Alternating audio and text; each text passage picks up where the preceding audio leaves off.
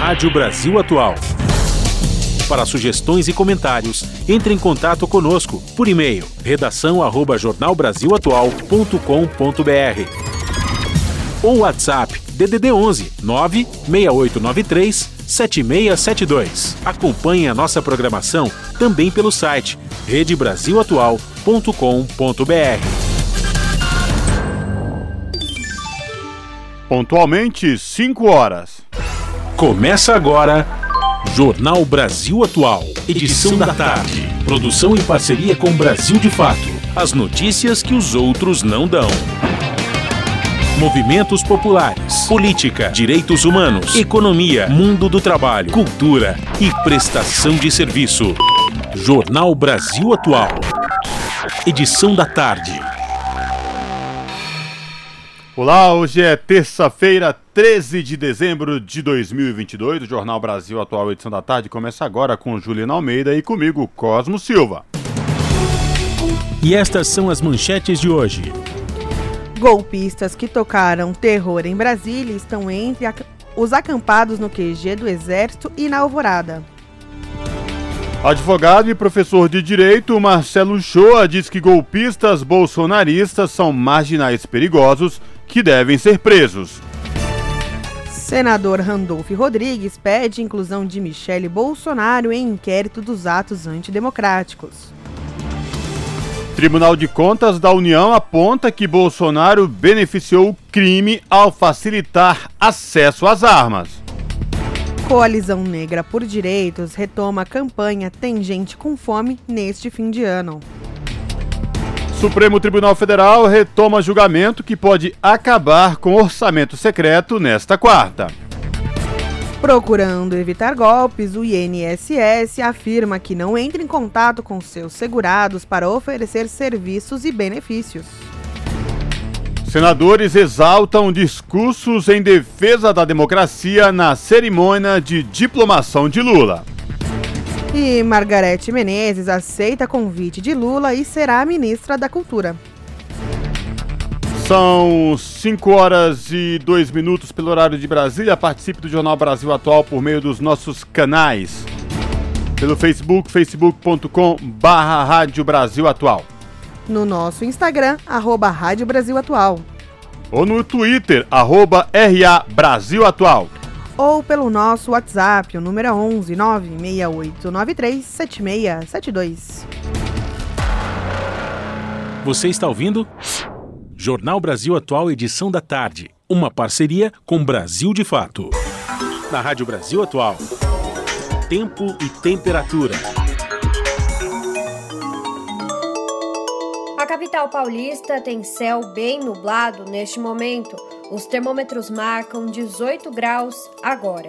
A cidade tem alerta de chuva forte entre esta tarde e ao longo da noite e madrugada. No período, a temperatura vai ficar entre os 17 e os 16 graus.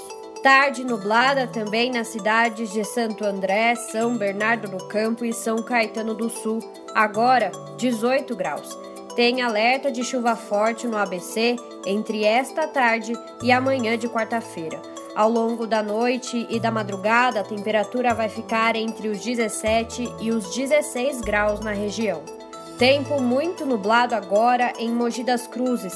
A temperatura está em 18 graus neste momento e pode cair para os 16 graus ao longo da noite e da madrugada. Assim como em outras partes do estado, há alerta de chuva forte na região até amanhã de quarta-feira. Sorocaba, no interior do estado, também tem tarde nublada.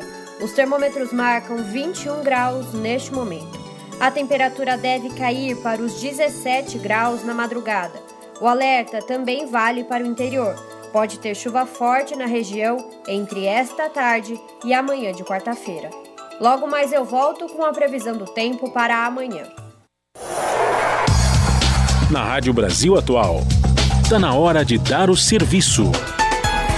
5 horas e 4 minutos, vamos saber a situação do trânsito na cidade de São Paulo nesta terça-feira chuvosa que pela manhã causou bastante transtornos em toda a cidade de São Paulo. Neste momento, A CT, que é a Companhia de Engenharia de Tráfego aqui da capital, informa que são 51 quilômetros de lentidão em toda a cidade de São Paulo. As regiões que apresentam maiores índices de lentidão sul com 17 quilômetros e oeste com 15 quilômetros de lentidão, respectivamente. Trânsito aqui na Avenida Paulista, por enquanto, segue tranquilo, tanto no sentido da Consolação como quem vai no sentido do Paraíso. E lembrando que hoje, por conta do rodízio municipal, não podem circular no centro expandido veículos com placas finais 3 e 4. E no metrô, todas as linhas estão funcionando normalmente, apesar das intercorrências pela manhã com a chuva. A CPTM também informa que todas as linhas estão funcionando normalmente. Cosmo Silva. É, lembrando aos ouvintes da Rádio Brasil Atual Edição da Tarde, Juliana, que hoje pela manhã quem precisou usar tanto o metrô como os trens da CPTM teve que ter muita paciência. Seguindo nosso serviço aqui, quem pretende pegar as rodovias agora sentido a Baixada Santista, Anchieta e Imigrantes, pelo menos nenhum problema até o seguinte, até o atual momento. A Ecovias, concessionária que administra o sistema Anchieta e Imigrantes, informa que as duas rodovias para descer saindo da capital do ABC rumo à Baixada, como quem vem de lá, rumo à capital e o ABC Paulista, trânsito tranquilo sem nenhuma intercorrência para os motoristas. A Ecovia só reforça o pedido de atenção redobrada aos motoristas por conta que chove neste momento no trecho de serra e alguns pontos da serra a pouca visibilidade, tá? Portanto, você que ouve a Rádio Brasil Atual edição da tarde, segue rumo à Baixada Santista ou vem da Baixada para a capital e ABC pela Anchieta e Imigrantes, muito cuidado no trecho de serra porque chove neste momento. Salve, salve galera, nós somos a banda Planta e Raiz e a gente também tá aqui na Rádio Brasil Atual 98,9 FM. As músicas que as outras não tocam. Você pode participar da programação pelo WhatsApp 96893 7672. É nós, Positive Vibration, para eternizar essa balada.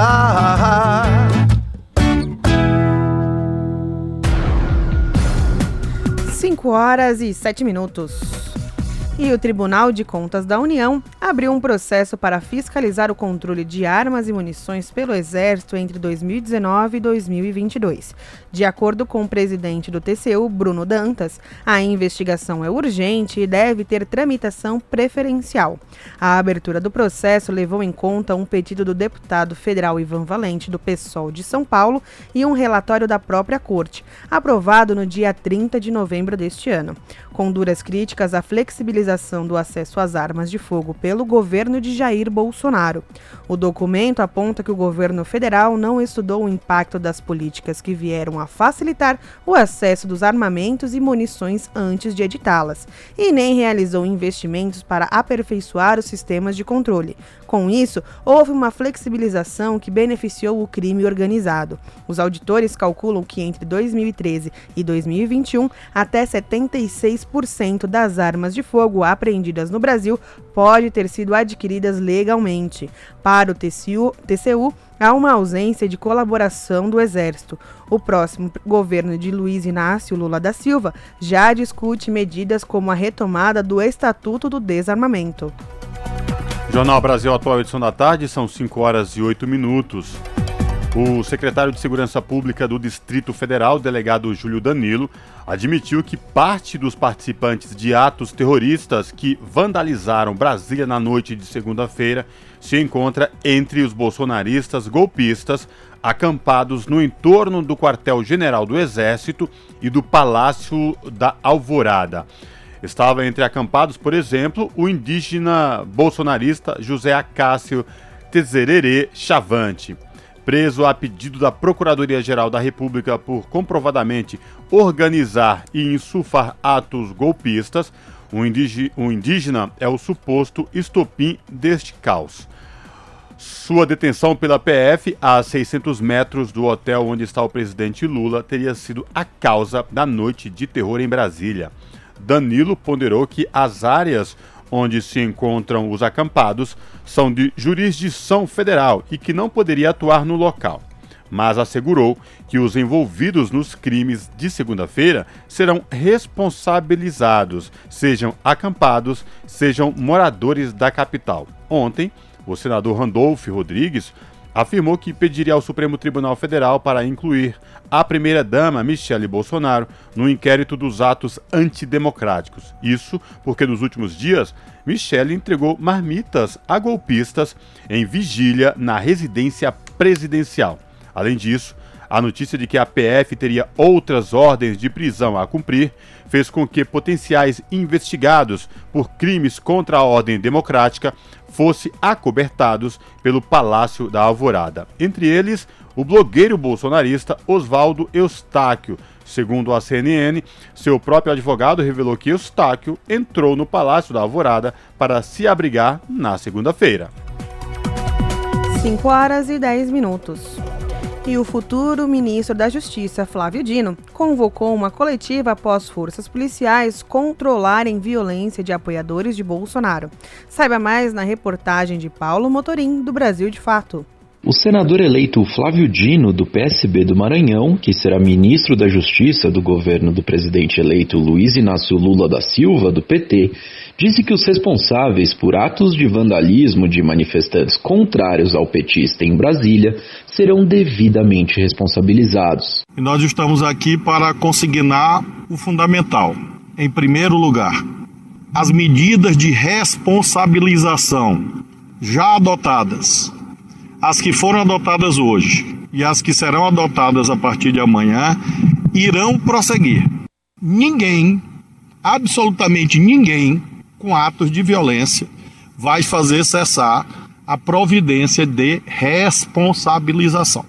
Isso todos podem ficar tranquilos. Agora, isso com serenidade, com prudência, com tranquilidade nos termos da lei todas as pessoas serão responsabilizadas. O ex-governador maranhense disse ainda que a segurança de Lula não foi ameaçada em nenhum momento.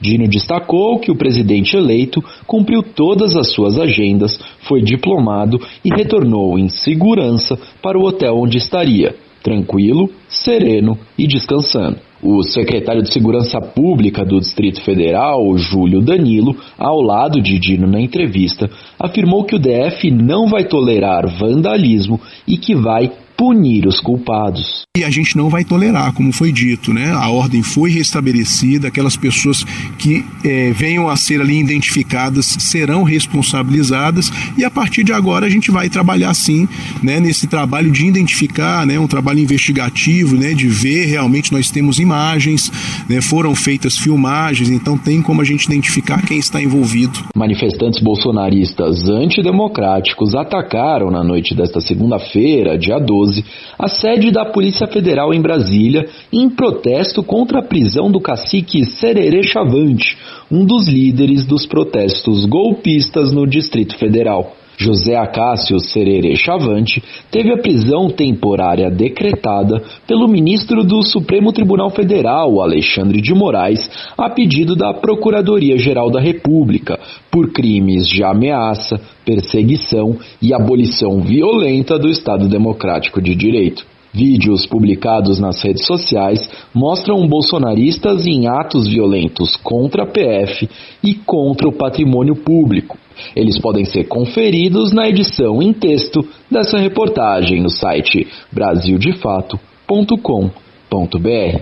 De Brasília, da Rádio Brasil de Fato, Paulo Motorim. E agora no Jornal Brasil Atual nós vamos conversar com o advogado, professor de Direito da Universidade de Fortaleza, doutor Marcelo Shoa. Muito bem-vindo, professor. É sempre um prazer grande participar do Jornal Brasil Atual. Alegria nossa também. Professor Marcelo Shoa também integra a Associação Brasileira de Juristas pela Democracia, Núcleo Ceará, e faz parte do grupo de trabalho do GT de Direitos Humanos do, do Governo de Transição. Ainda está funcionando? Já foi entregue todos os relatórios e, e, terminou a sua participação nesse esforço, professor? Só para a gente eh, já limpar essa dúvida. Não, terminou. Ontem, ontem foi o último dia. Eh, todo, todos os GTs fecharam seus relatórios. Muita gente teve que trabalhar até tarde. inclusive depois da diploma frente, mas é, a ideia hoje é haver um encontro é, de, de, finalização, mais um encontro mesmo, só de, para, para que as pessoas se conheçam, né? são muitos grupos, e se despeçam e, e desejem a, a quem assumir é,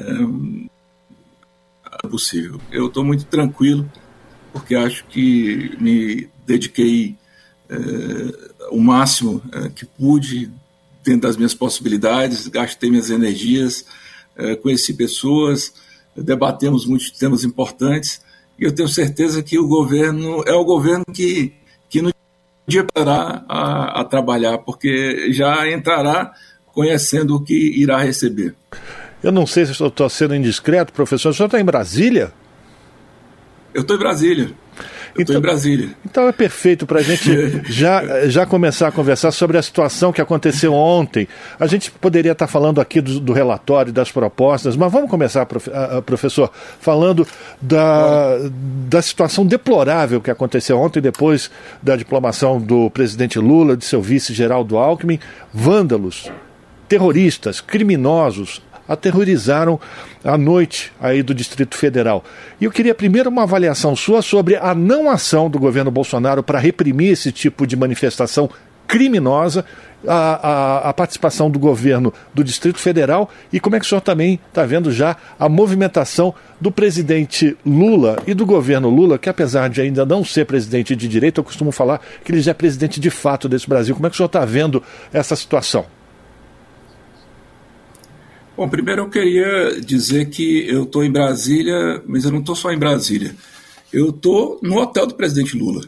Assim, ele é um complexo, ele está num prédio aqui ao lado meu. O que acontece lá, acontece aqui. É, e eu não vi absolutamente nada. É, eu preciso dizer isso, Rafael, porque é, é, é há um certo alarmismo é, que tende a se não for contido, a gerar consequências de medo na população. Eu não vi absolutamente nada. É, claro, eu, ontem à noite eu tive na frente do hotel do presidente Lula, estava uma segurança reforçada, tinham policiais federais, tinham policiais, não, não sei o que é aquilo, se é força de segurança, com roupa de, de, de, de exército, mas não era exército, estava bem mais reforçado. Mas esses eventos que aconteceram foram pontuais, episódicos, são marginais perigosos, é, que vão ser presos, é, todos eles. Eu só queria deixar o, o, claro para a população brasileira, para as pessoas que nos assistem nesse momento, que o presidente Lula foi diplomado e tomará posse no dia primeiro. Então não adianta, acabou essa história. É, é, a, a, a, o que você me perguntou é, o que é que eu acho da segurança não ter agido, né, da, da, segurança institucional. Bom, eu acho que a segurança do presidente Lula esteve lá. Né? Eu acho que é, pode ter agido nos enfrentamentos diretos. Agora, claro que se isso fosse, por exemplo, contra o, o Bolsonaro, é, teria envolvido muito mais segurança, teria envolvido Forças Armadas, teria envolvido uma série de, de, sistemas é, policiais é, que não foram mobilizados ontem. É, assim, me impressionou muito é, ter à noite escutado tanta coisa na televisão e não ter escutado o ministro da Justiça atual falando, né? ou o próprio presidente. Essas pessoas simplesmente estão deixando acontecer. Né? Estão deixando acontecer para ver se, se o, o, o, pavio queima e, e estoura a, a, bomba. Mas a gente não pode deixar o pavio acender. É o que eu estou dizendo. Eu queria ter a matéria é, mostrando o outro lado. Eu estou aqui olhando, mostrando o quarto, eu tenho uma vista. É, mas aí a iluminação ia ficar muito ruim para a minha imagem. E, e a Narma me disse: olha, fica do outro lado que é melhor. E é mesmo, mas eu queria te mostrar, porque Mas... vocês precisam ver isso. Né? Não, não tem, pode mostrar, não... professor, pode mostrar, fica à vontade. É, uma loucura, Rafael. É, é, realmente é, é, difícil. Agora, professor, aqui comigo tem a, a Larissa Borer, nossa colega aqui de bancada, e ela quer fazer uhum. uma pergunta para o senhor exatamente sobre essa situação, inclusive com Flávio Dino. Com Dino no Ministério da Justiça, o futuro ministro já mencionou que, como uma das suas primeiras propostas, vai rever as regras e regular os clubes de tiro e também mudar as normas sobre o arsenal existente, né? Como encurtar os prazos de registros de arma. E ontem, né, a gente teve aí mais um episódio protagonizado pelos apoiadores de Jair Bolsonaro que agiram com violência. E essas manifestações violentas não são de agora. A gente sabe que uma das marcas registradas, digamos assim, do do bolsonarismo é exatamente isso, expor as armas de fogo, agir com violência. Infelizmente, os casos são muitos, né? Só, só para lembrar dois que aconteceram antes das eleições: o guarda municipal uhum. Marcelo Aloísio, que foi morto a tiros durante sua festa de aniversário por um bolsonarista, e Benedito Cardoso, que também foi assassinado por um apoiador de Bolsonaro com golpes de inchada. O show, a partir disso, por que é importante que a primeira medi medida da pasta seja exatamente revogar o decreto sobre armas de fogo? Olhe, é, eu estudei esse tema, eu não fui do GT de segurança, mas na área dos direitos humanos eu relatei a parte de violência política, memória, verdade, justiça, violência política, é, uma sistematização das relações internacionais, alguma coisa de que será é, objeto de revogaço. Mas na violência política é uma coisa que, que, que é sinônimo de governo Bolsonaro. O governo Bolsonaro ele já conversou, ele já começou é, tendo envolto né, é, com pessoas próximas ali é, ligadas à execução da vereadora Marielle Franco. Né, e, e, e, é um governo que, que vem estimulando o, o, o dissenso social, a ruptura, a agressão às instituições, a verborragia na internet. E no período eleitoral, arrisco dizer que foi o período eleitoral mais violento da, da, da nossa era pós-democrática, né, pós-Constituição de 88. Só contra o presidente Lula foram dois atentados em eventos em que ele estaria. Um com o, Marcelo, com o candidato Marcelo Freixo, é, teve ameaça Duda Salabé, teve a morte é, do, do Marcelo dentro da sua festa de aniversário. Foram vários episódios de violência é, que é estimulada pelo um ódio é, que é nutrido é, de dentro desse governo, é, que tem um gabinete chamado Gabinete do Ódio, que todo mundo sabe que existe, e o armamento das pessoas. Então, nós vamos ter que trabalhar fortemente em duas frentes. É, primeiro, na pacificação mesmo, em, em tentar baixar a temperatura, é, em tentar mostrar ao povo brasileiro que o povo brasileiro é um povo generoso e não um povo agressivo, violento, é, que quer a eliminação das pessoas por eliminação. E também, eu não sei bem qual será a política do, do, do ministro Flávio Dino, mas eu fico muito feliz que seja ele o ministro, porque é um homem que, é, quando eu fiz mestrado e, e meu, minha dissertação era sobre o sistema de justiça, sobre o Conselho Nacional de Justiça, tinha acabado de ser criado, ele já era uma referência no tema sistema de justiça, tinha sido advogado, já era juiz de carreira, logo eh, foi presidente da Associação dos Juízes Federais, deixou a magistratura para disputar eh, governo no Maranhão com um, um, um, uma oligarquia. Né? venceu, governou bem, governou bem de novo, elegeu o sucessor, hoje é senador da República, tem autoridade moral, intelectual, pessoal, eloquência, é respeitado, e se ele está dizendo que vai fazer isso, eu acredito piamente que ele conseguirá, porque não poderia haver o um nome melhor é, para essas circunstâncias.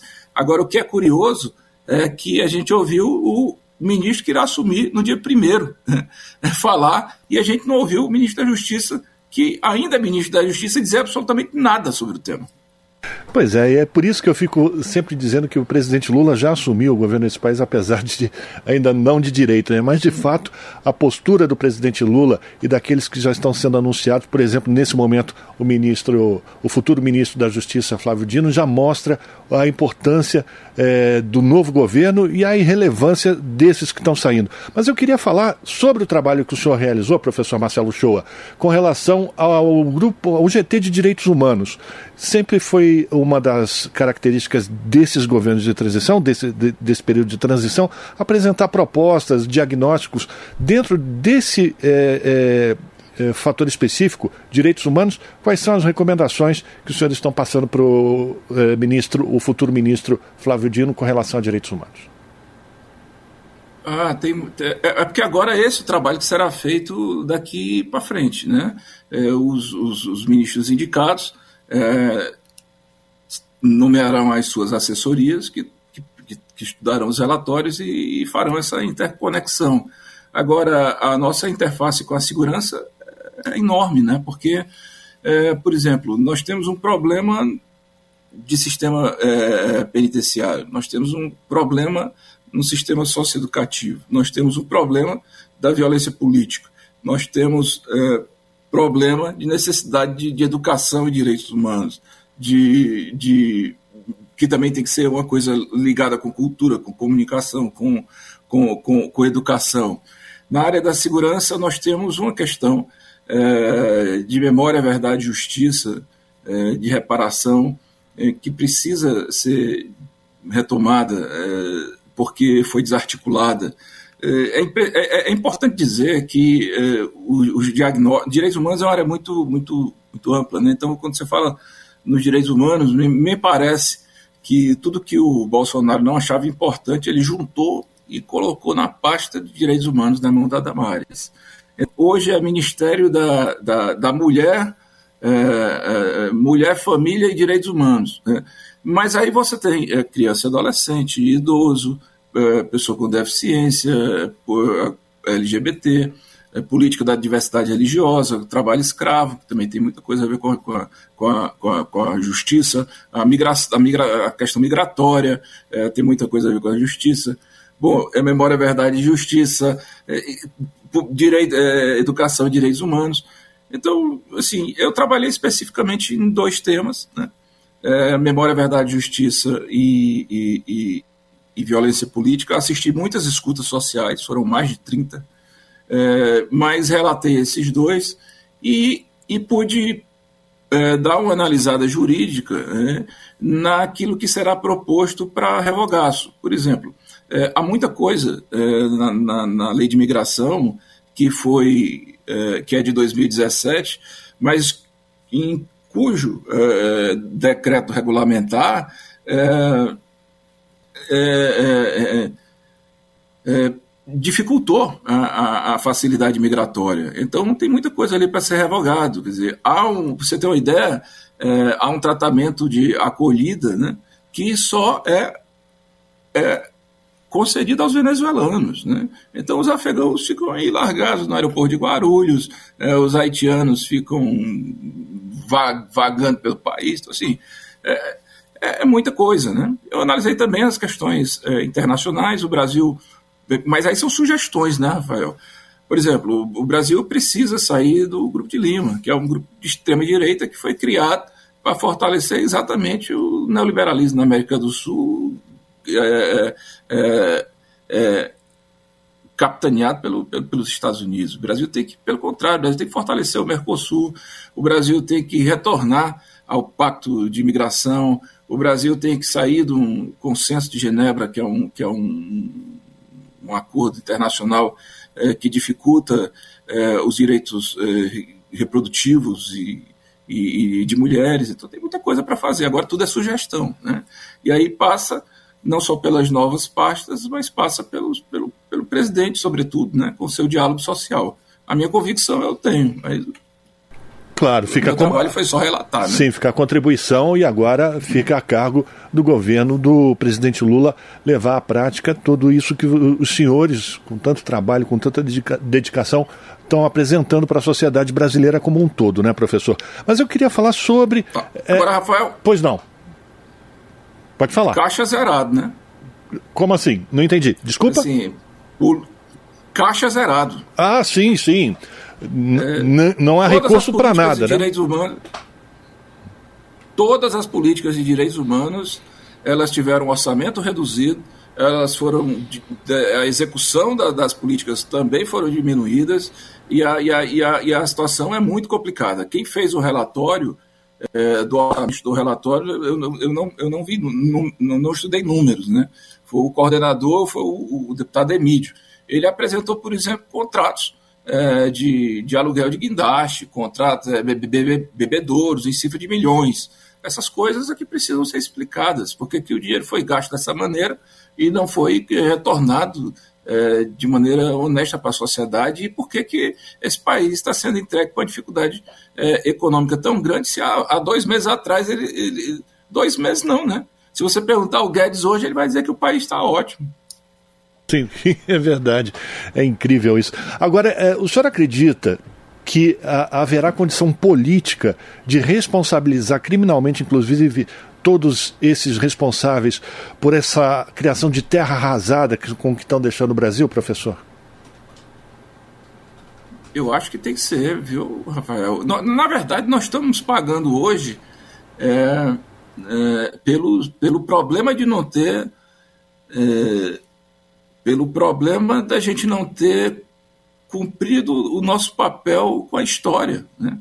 É, essa coisa de, de também é, colocar para debaixo do tapete e, e, tentar apaziguar de forma facilitada e sempre é, tentando agradar todo mundo, é, resulta que nós temos uma dívida histórica com uma situação na época da ditadura, é, que, porque não foi tratada da maneira como deveria ter sido, na época, é, hoje geram pessoas pedindo golpe militar de novo. É, então, eu espero que essas pessoas sejam responsabilizadas, porque você não pode entregar é, o, o, a coisa pública, é, o controle do erário, para irresponsáveis é, que não fariam com o próprio dinheiro aquilo que fazem com o dinheiro público. É, mas não é só o dinheiro, não, sabe, Rafael? É, os documentos, os papéis. É, você se lembra que aquele é, cidadão que assumiu a, a, a, Fundação Palmares disse que iria jogar fora um acervo de livros? Né? É, pois eles estão no controle do, do Arquivo Nacional, das bibliotecas, aquele é, um irresponsável que foi ministro da Educação um tempo, queria tirar uma obra de arte é, porque era uma homenagem ao Paulo Freire. É, essas pessoas precisam pagar pelos erros, pelos crimes que cometeram. É, e digo mais, os da pandemia também, né? Não são só os crimes administrativos na gestão da coisa pública, não. A irresponsabilidade que custou a vida de, dizem, né? pelo menos um terço da, da, do, do, número de mortes no Brasil, e nós estamos falando aí de, de 200 milhões de pessoas, pelo menos. De 200 mil, né? Foram 700 mil mortes. Sem dúvida. Bom, quero agradecer aqui a participação do advogado, professor de Direito da Universidade de Fortaleza, Unifor, professor Marcelo Shoa, que integra também a Associação Brasileira de Juristas pela Democracia, o Núcleo Ceará da ABJD e também integra o grupo de trabalho do GT de Direitos Humanos do governo de transição do presidente Lula, fazendo aqui uma avaliação daquilo que foi produzido por esses profissionais do direito, esses juristas, para servir de subsídio para o novo ministro da Justiça, Flávio Dino, e o presidente Lula tentarem recolocar esse Brasil de novo nos trilhos da, do crescimento, da democracia e pela pelo combate à desigualdade social. Professor, muito obrigado pela sua participação. Abraço para o senhor. Boa sorte aí ainda no seu trabalho em Brasília e a gente vai continuar em contato com certeza. Rafael, um grande abraço, um beijo grande em todo mundo. Eu quero dizer que eu estou muito otimista. Eu acho que o presidente Lula assumirá com o pé direito e fará um grande governo. É, felizmente, e finalmente nós teremos um, um presidente de novo, né? porque este aí não não pode ser qualificado nada. Enfim, vamos para frente. Hoje tem trabalho ainda. Orar, um abraço, meu amigo. Orar e vigiai. Abraço. Conversamos com o professor Marcelo Shoa, aqui no Jornal Brasil Atual. Essa foi a entrevista do professor advogado e professor de Direito Marcelo Shoa, hoje pela manhã, no Jornal da Rádio Brasil Atual, edição da manhã, ao jornalista Rafael Garcia e à jornalista Larissa Borer. Você está ouvindo? Jornal Brasil Atual, edição da tarde. Uma parceria com Brasil de Fato. São 5 horas e 33 minutos. A cantora Margareth Menezes confirmou nesta terça-feira, na sede de transição do governo no Centro Cultural Banco do Brasil, em Brasília, que aceitou a missão de comandar o Ministério da Cultura no governo do presidente eleito Luiz Inácio Lula da Silva, do PT. A virtualmente nova ministra da pasta, que será recriada, disse que conversou com o presidente Lula. Segundo ela, o convite para ocupar o ministério extinto por Jair Bolsonaro do PL foi uma surpresa. Aspas. Foi uma conversa muito animadora para a gente, que é da área da cultura. Nós conversamos e eu aceitei a missão, disse a cantora às jornalistas que a abordaram hoje à tarde no CCBB.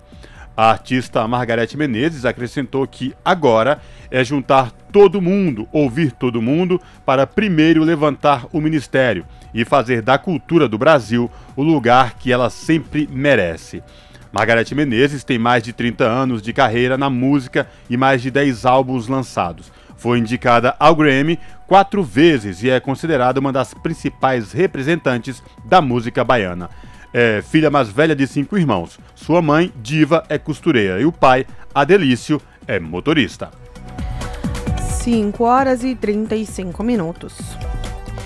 E Gilberto Gil foi criticado até por artistas após o convite de Lula em 2003. Artista baiano é unanimidade por sua gestão à frente do Ministério da Cultura, mas foi alvo de ataques quando assumiu o cargo há 20 anos. Com reportagem de Paulo Morim, a locução é de Sara Fernandes, do Brasil de Fato. O cantor e compositor baiano Gilberto Gil é considerado por muitos como o melhor ministro da cultura da história do Brasil, por sua atuação à frente da pasta durante os mandatos do presidente Luiz Inácio Lula da Silva entre 2003 e 2008. No cargo, Gil foi responsável pela implementação de políticas públicas para a promoção da diversidade artística, cultural e étnica como os pontos de cultura. A escolha de Lula de indicar Gil como um dos chefes do ministério, no entanto, foi alvo de duras críticas da imprensa e até de artistas consagrados.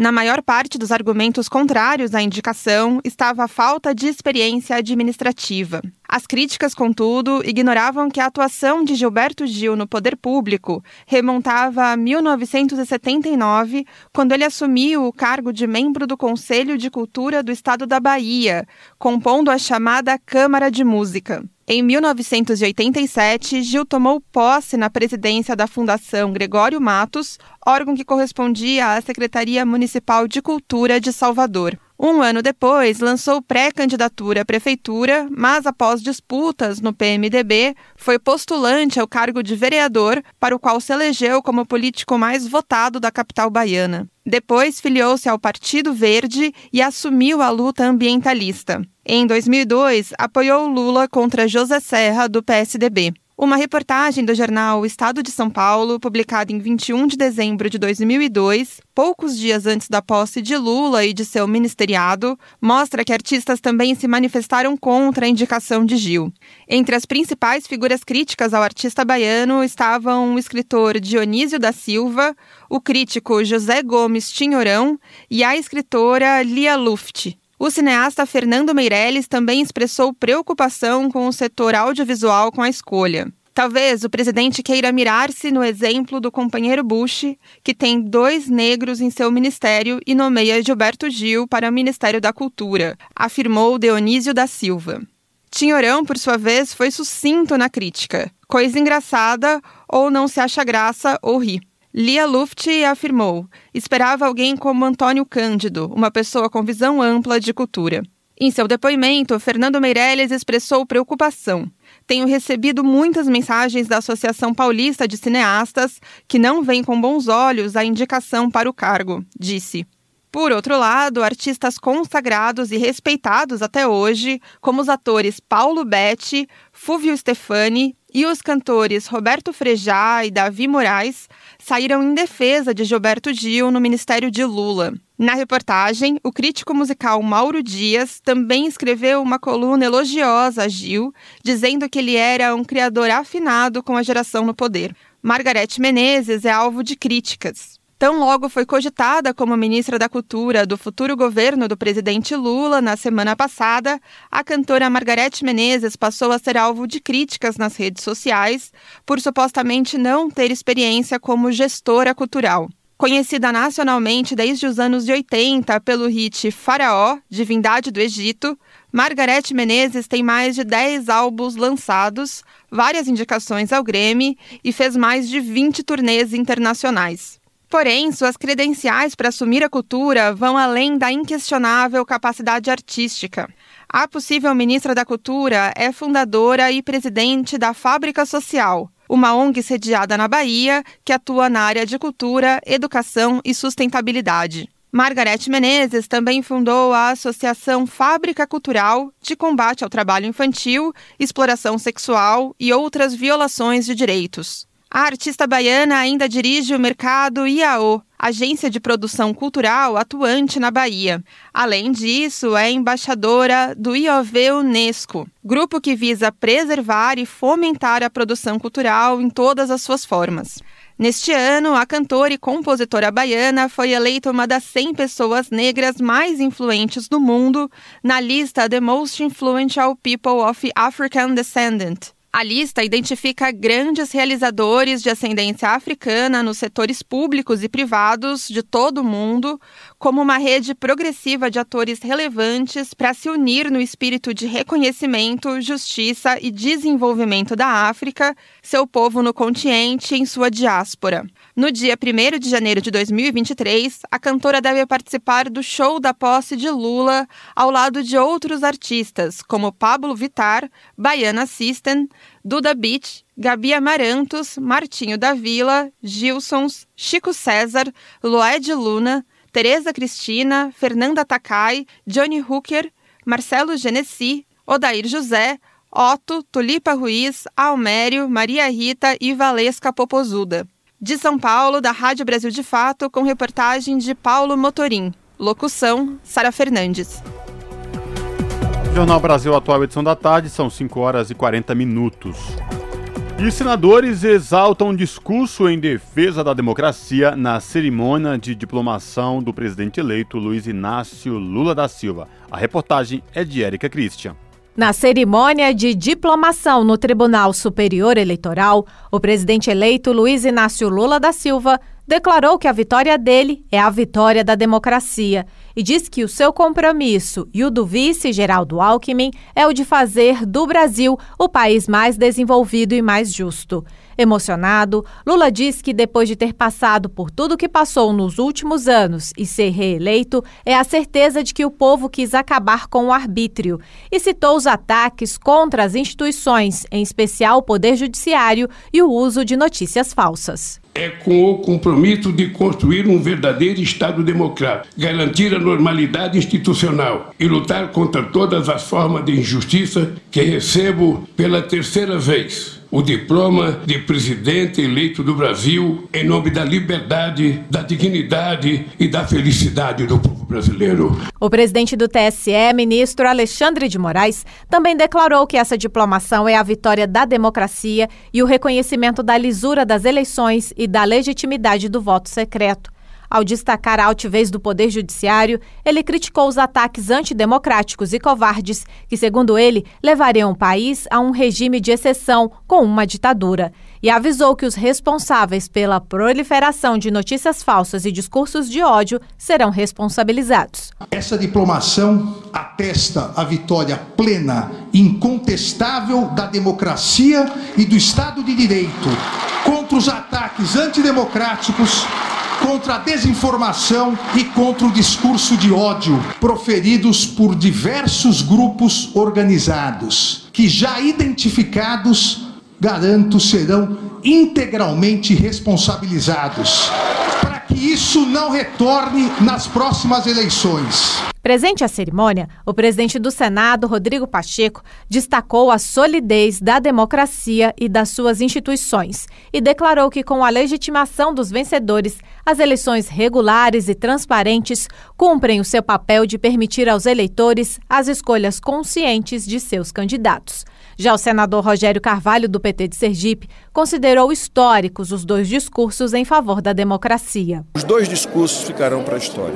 Um pela reabilitação do Lula e o outro pela força que o TSE colocou para garantir que essas eleições ocorressem com toda, toda a diversidade, todas as ameaças, tudo que a gente sofreu ao longo de quatro anos. Já a senadora Nilda Gondim, do MDB da Paraíba, ressaltou o papel do TSE no combate às notícias falsas, que, segundo ela, poderiam comprometer o processo eleitoral. Foi assim um desabafo, um desabafo das pessoas que sofreram tantas perseguições, tantos fake news, e ele hoje mostrou que a democracia é importante, é, é tem que ser respeitada liberdade, as instituições democráticas, o respeito à liberdade, a manifestação popular, mas sem ser com fake news.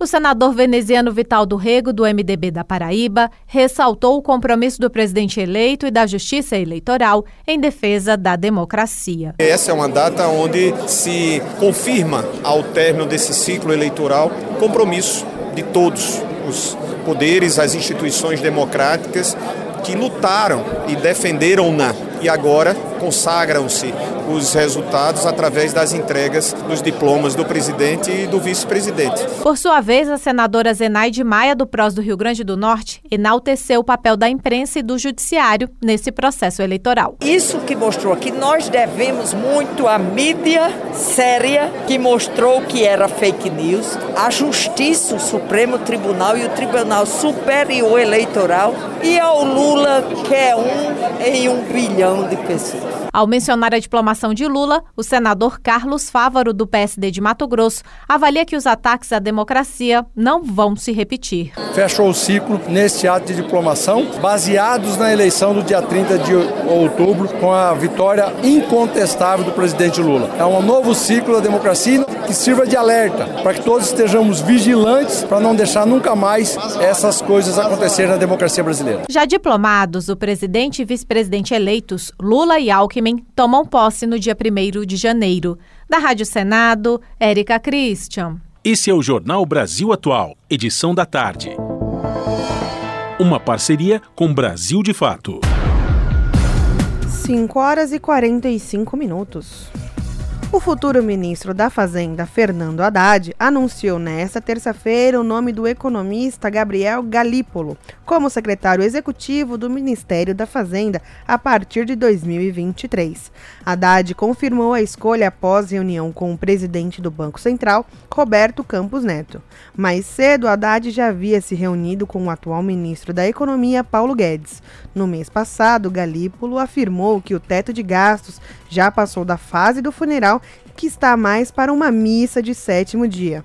Na campanha do presidente eleito Lula, afirmou que revogaria o teto de gastos e na PEC da transição foi incluído um dispositivo para que uma proposta de nova regra fiscal seja proposta até agosto de 2023. São 5 horas e 46 minutos e a gente reper continua repercutindo novos nomes que irão compor aí o primeiro escalão do presidente Lula, porque o presidente eleito, Luiz Inácio Lula da Silva, anunciou que o ex-ministro Aloysio Mercadante, coordenador dos grupos técnicos do Gabinete de Transição, será o novo presidente do Banco Nacional de Desenvolvimento Econômico e Social, o BNDES. O anúncio aconteceu agora à tarde. Abre aspas, ouvi algumas críticas sobre boatos de que você vai ser o presidente do BNDES. Eu queria dizer para vocês que não é mais boato. A Luiz Mercadante será presidente do BNDES, afirmou Lula. Nós estamos precisando de alguém que pense em desenvolvimento, em reindustrializar o país, que pense em inovação tecnológica, em alguém que pense na geração de financiamento ao pequeno, ao grande e ao médio empresário, para que este país volte a gerar emprego, disse Lula, provocando de certa forma os setores da imprensa que costumam reproduzir uma suposta voz crítica do mercado. Uh, e o presidente eleito fez o anúncio, como eu acabei de falar, agora no final do encerramento dos trabalhos do gabinete de transição do governo, nesta tarde de terça-feira. Lula recebeu os relatórios de todos os grupos técnicos com diagnósticos da situação do país, que servirão de base para sua equipe de governo. São propostas para desarmar as bombas deixadas pelo atual governo de Jair Bolsonaro e de ações para os 100 primeiros dias da gestão. Os relatórios serão endossados ou revistos pelos ministros e reapresentados ao presidente, que tomará posse em 1 de janeiro. Custo de vida, emprego e desemprego, cesta básica, tarifas públicas, salário mínimo.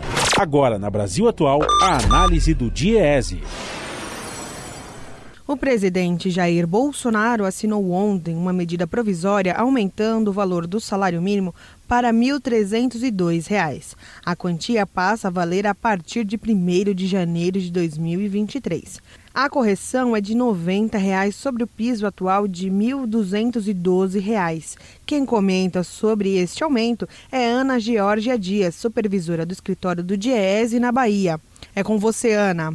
Na verdade, esse ganho real acabou sendo um, assim, um efeito é, daquilo que tinha sido previsto inicialmente né, para o orçamento de 2023, a partir da previsão que se tinha antes para o INPC. Né? O que acontece? É, no segundo semestre, é, sobretudo por conta da redução né, das alíquotas do, do ICMS para alguns grupos de produtos, aí sobretudo os combustíveis, a gente tem uma queda né, na inflação é, e que acabou fazendo com que aquela previsão inicial de NPC em torno de 7,5% não se configurasse, provavelmente não vai se configurar. Hoje a previsão é, do Banco Central é o INPC em torno de 5,81 é, entre janeiro e dezembro de 2022. Então, por conta disso, acabou existindo aí um ganho real, que é muito mais um fruto da redução do, da, do ritmo do processo inflacionário do que propriamente porque tinha sido pensado inicialmente um ganho real. É bom também a gente lembrar que durante a campanha eleitoral, Bolsonaro tinha prometido um salário mínimo de R$ 1.400, que no final das contas ele não, é, é, não bancou, né? Sobretudo em se tratando de inflação, né? É, é, importante a gente lembrar que, é, ainda que a inflação nesse momento ela volte, né, esteja é, num ritmo né, de, de elevação, esses meses onde, por conta, repito, né, é muito mais uma coisa artificial de reduzir ali o ICMS né, de combustíveis, é, comunicação, transportes, né, que acabou tendo um efeito ali naquele momento e, sobretudo, durante o período, né, entre o primeiro e segundo turno, é, a inflação ela acabou se reduzindo. Mas mesmo ela reduzindo, é, a gente não tem uma perspectiva de que essa inflação muito baixinha ela, ela, ela possa permanecer, né?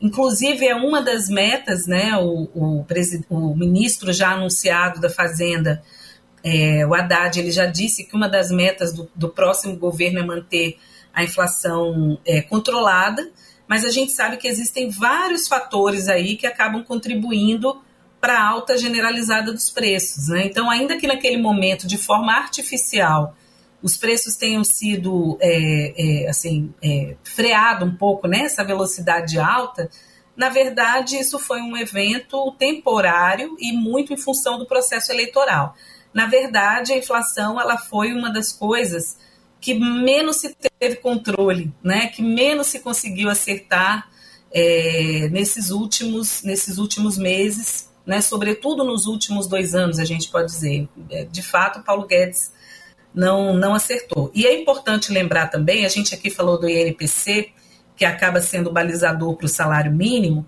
mas o IPCA, que é o índice oficial de inflação é, do país, né, aquele é, que serve para medir a meta, nós temos aí já uma meta de inflação é, muito ultrapassada, né? A meta 3,5%, podendo chegar é, a 5%, e isso já foi ultrapassado, mesmo com essa redução do ritmo aí, é, naquele momento que eu falei, né, ali no início do segundo semestre. Exatamente. É, a inflação dos alimentos ela ainda continua é, em elevação, né? Nós temos aí, embora nós é, tenhamos uma, uma redução no ritmo né, dos aumentos de alguns produtos que compõem, por exemplo, a cesta básica, o item alimentação, seja alimentação no domicílio alimentação fora do domicílio, continuam pressionando muito né, a inflação. Inclusive, dependendo do, da renda, né, sobretudo para aqueles trabalhadores e trabalhadoras que tenham renda menor, esse peso dos alimentos, né, sobretudo dentro do índice, ele é muito grande. É, normalmente, isso chega a comprometer 30%, 40% né, do orçamento dos trabalhadores. Se a gente pegar, por exemplo, a cesta básica, a gente vai ver que na grande parte das capitais onde nós pesquisamos, é, uma cesta básica com 12 produtos, né, para uma pessoa durante um mês, ela já consome muitas vezes mais da metade do salário mínimo líquido, né?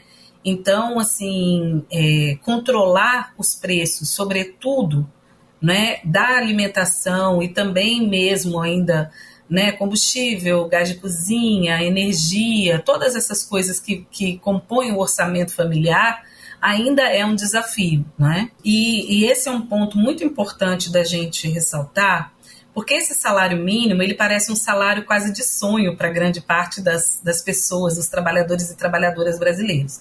No entanto, é um salário que ele é, primeiro de tudo, ele não é uma composição da cabeça do Diese. Esse salário mínimo, ele cumpre o artigo 7 né, da Constituição, lá dos direitos é, que, que, fundamentais, né, que diz que o salário mínimo ele tem que ser suficiente para suprir todas as necessidades dos trabalhadores, trabalhadoras e suas famílias.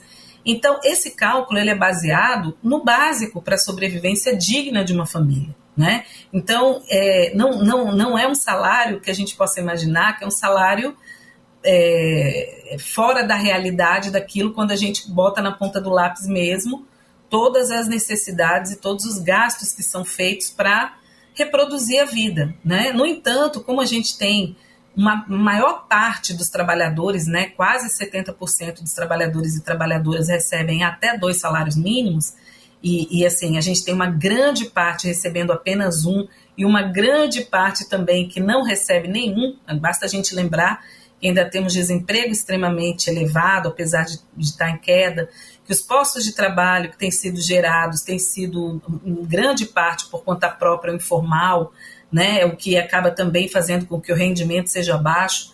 Então, esse salário, embora ele pareça fora da realidade, né, da realidade é, é, digamos, da realidade palpável que nós temos hoje, é o salário mínimo que a Constituição ela determina. Né? É, é, é, óbvio que, que essa política ela teve um efeito extremamente importante, não só para aposentados, pensionistas, trabalhadores e trabalhadoras que recebem salário mínimo, mas, sobretudo, porque a política de valorização do salário mínimo, que foi uma construção né, entre as centrais sindicais, os empregadores, o governo, né, ela, ela teve um efeito de acabar também é, interferindo nas negociações das outras categorias. Então, categorias, por exemplo, como construção civil, comércio, que tem pisos muito próximos ao salário mínimo, acabaram, né, é, também trazendo para os seus pisos esse, esse reajuste, né, esse, esse, na realidade, esse ganho real acumulado aí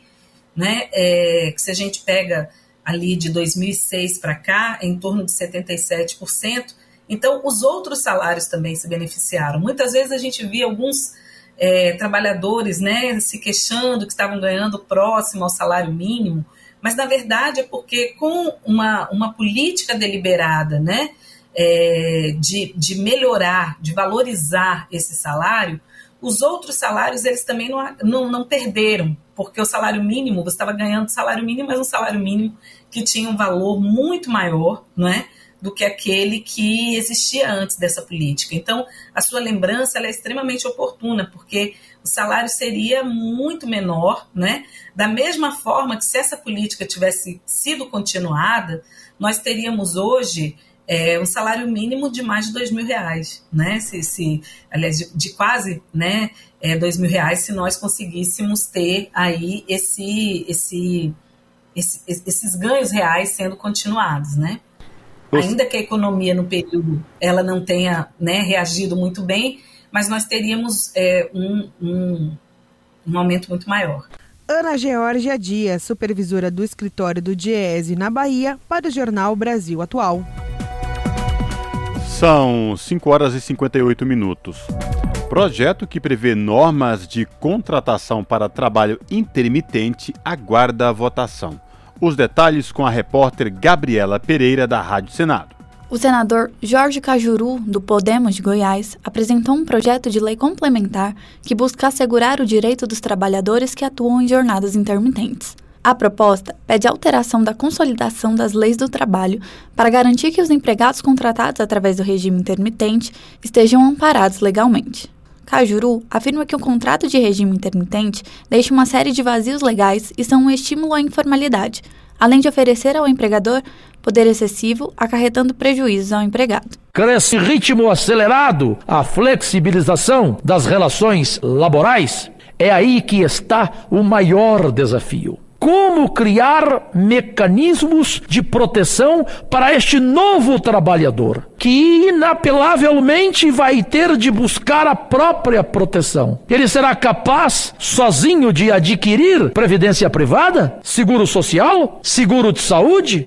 A medida prevê a regulação da forma de contratação e de jornadas, não permitindo que o trabalhador preste serviço a dois empregadores no mesmo dia, buscando evitar a exaustão. O senador também estipula medidas que regularizem as férias, seguro-desemprego, fundo de garantia do tempo de serviço, licença maternidade e salário mínimo. O projeto aguarda a votação do Senado Federal. Sob a supervisão de Marcela Cunha, da Rádio Senado, Gabriela Pereira. Rádio Brasil Atual. Para sugestões e comentários, entre em contato conosco por e-mail redação@jornalbrasilatual.com.br ou WhatsApp DDD 11 96893 7672. Acompanhe a nossa programação também pelo site redebrasilatual.com.br. Pontualmente, 18 horas.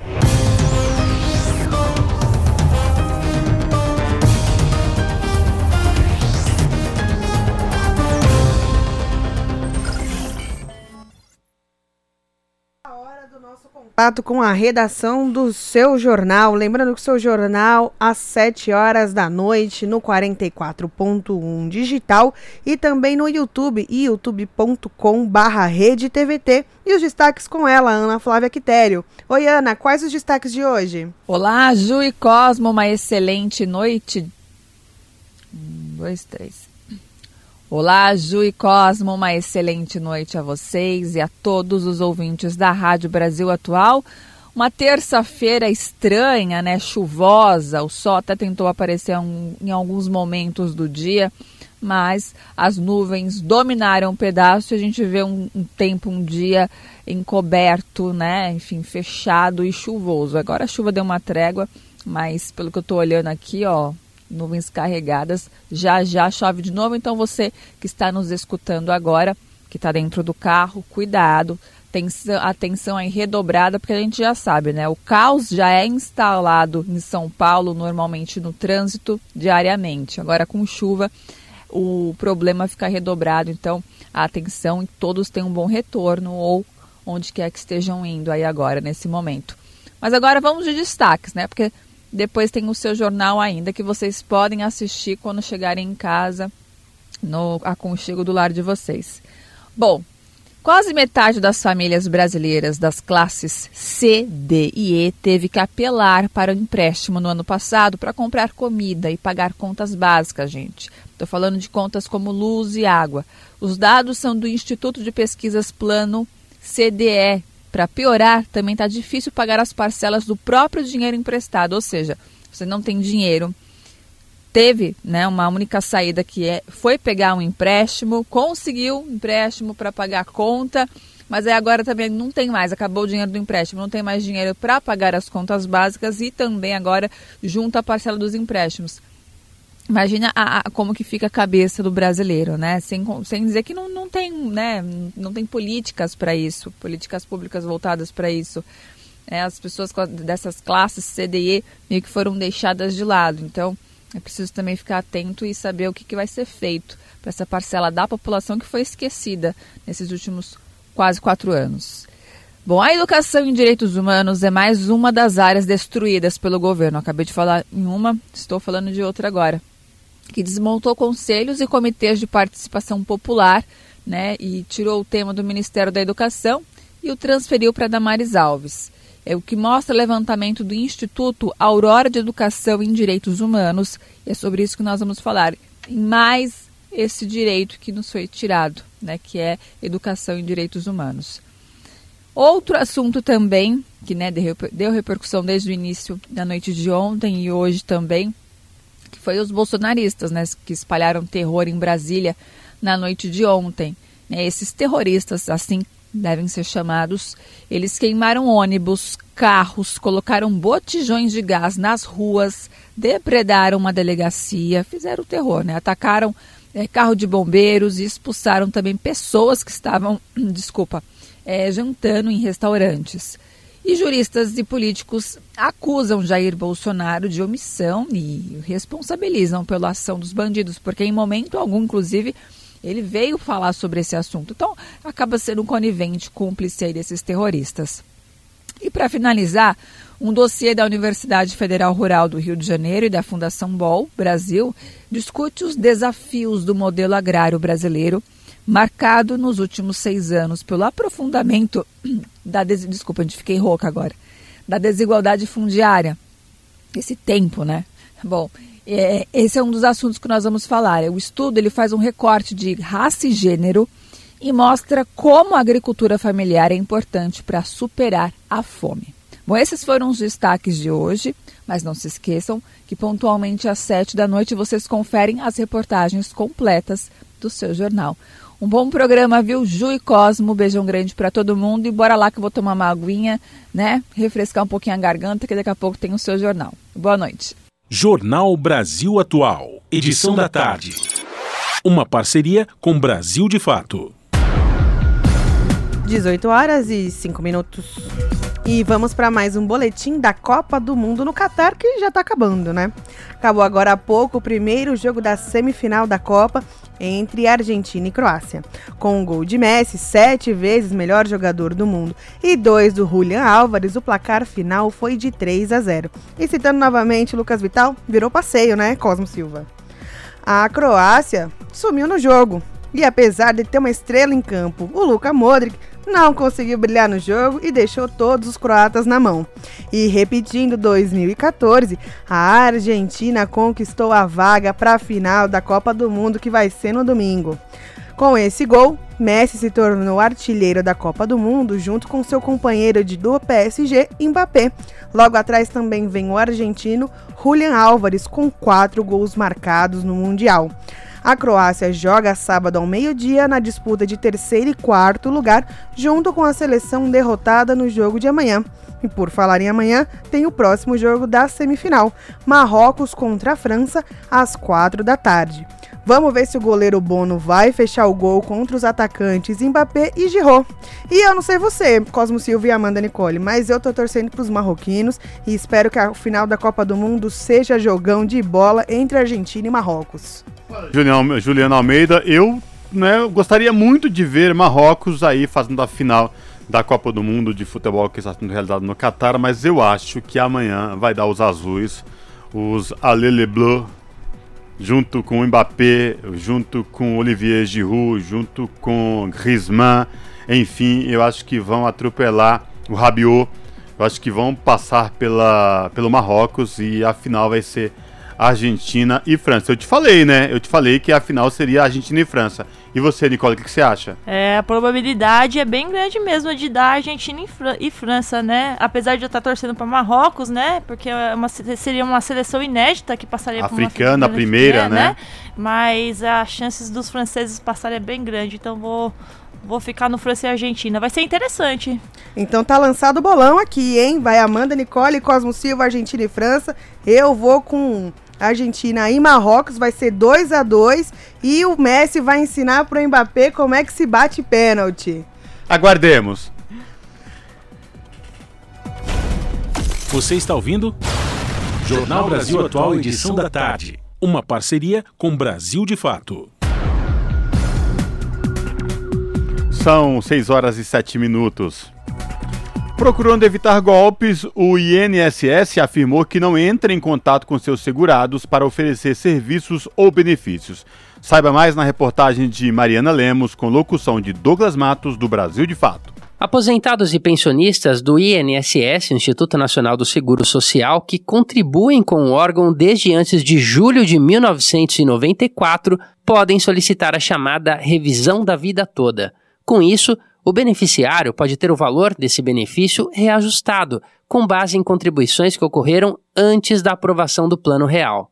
A revisão foi aprovada pelo STF, o Supremo Tribunal Federal, no início do mês e é válida para quem se aposentou entre novembro de 1999 e novembro de 2019, ano em que entrou em vigor a última reforma da Previdência. É importante saber que, para solicitar a revisão da vida toda, o beneficiário também precisa comprovar o recebimento do primeiro pagamento do INSS antes da reforma. Entre os benefícios que podem ter valores revistos estão a aposentadoria por idade, por tempo de contribuição, por deficiência, invalidez ou ainda aposentadoria especial. Pensões por morte também estão dentre os benefícios que podem ser revistos. Por enquanto, para solicitar a revisão, o beneficiário deve procurar um advogado e entrar na justiça. Segundo o INSS, somente após a publicação da sentença do STF é que é possível realizar a solicitação por meio do sistema da Previdência Social.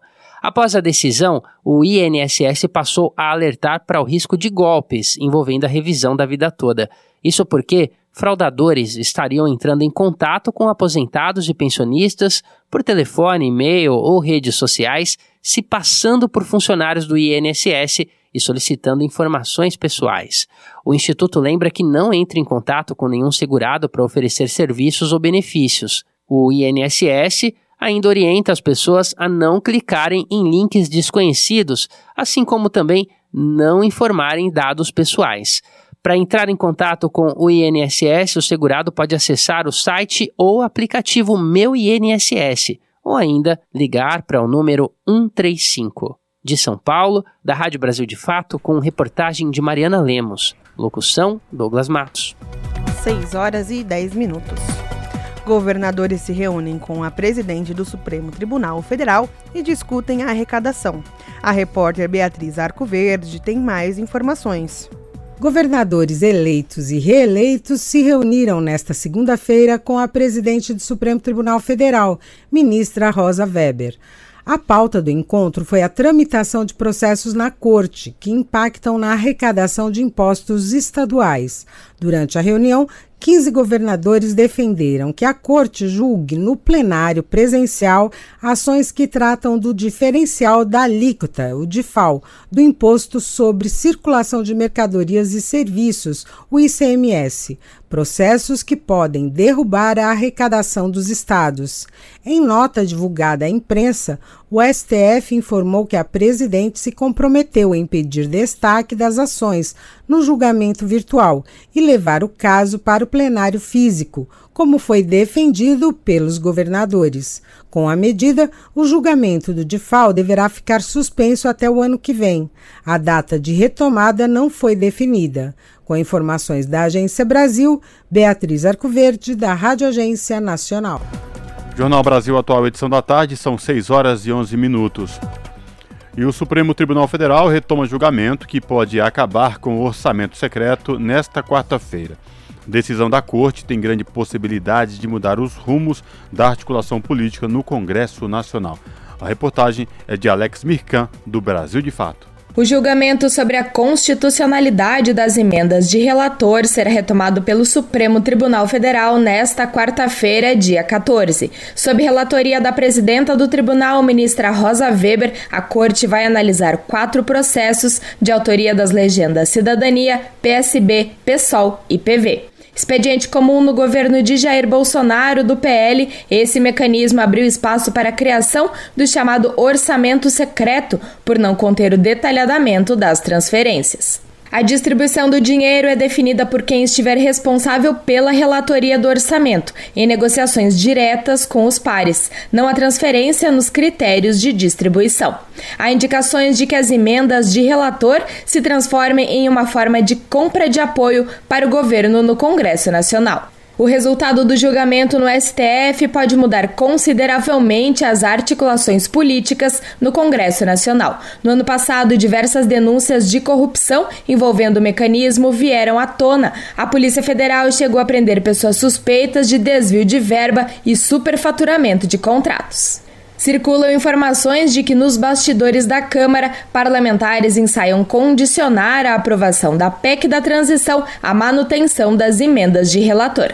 O empenho do parlamento em manter a possibilidade das emendas de relator levou os presidentes da Câmara, Arthur Lira, do PP de Alagoas, e do Senado, Rodrigo Pacheco, do PSD de Minas Gerais, a apresentar um novo modelo ao Supremo Tribunal Federal. Já a previsão de 19,4 bilhões para esse tipo de operação no orçamento do ano que vem. Segundo a proposta sugerida por Lira e Pacheco, as transferências passariam a ser detalhadas e a distribuição dos valores seria proporcionalmente entre as bancadas de cada casa.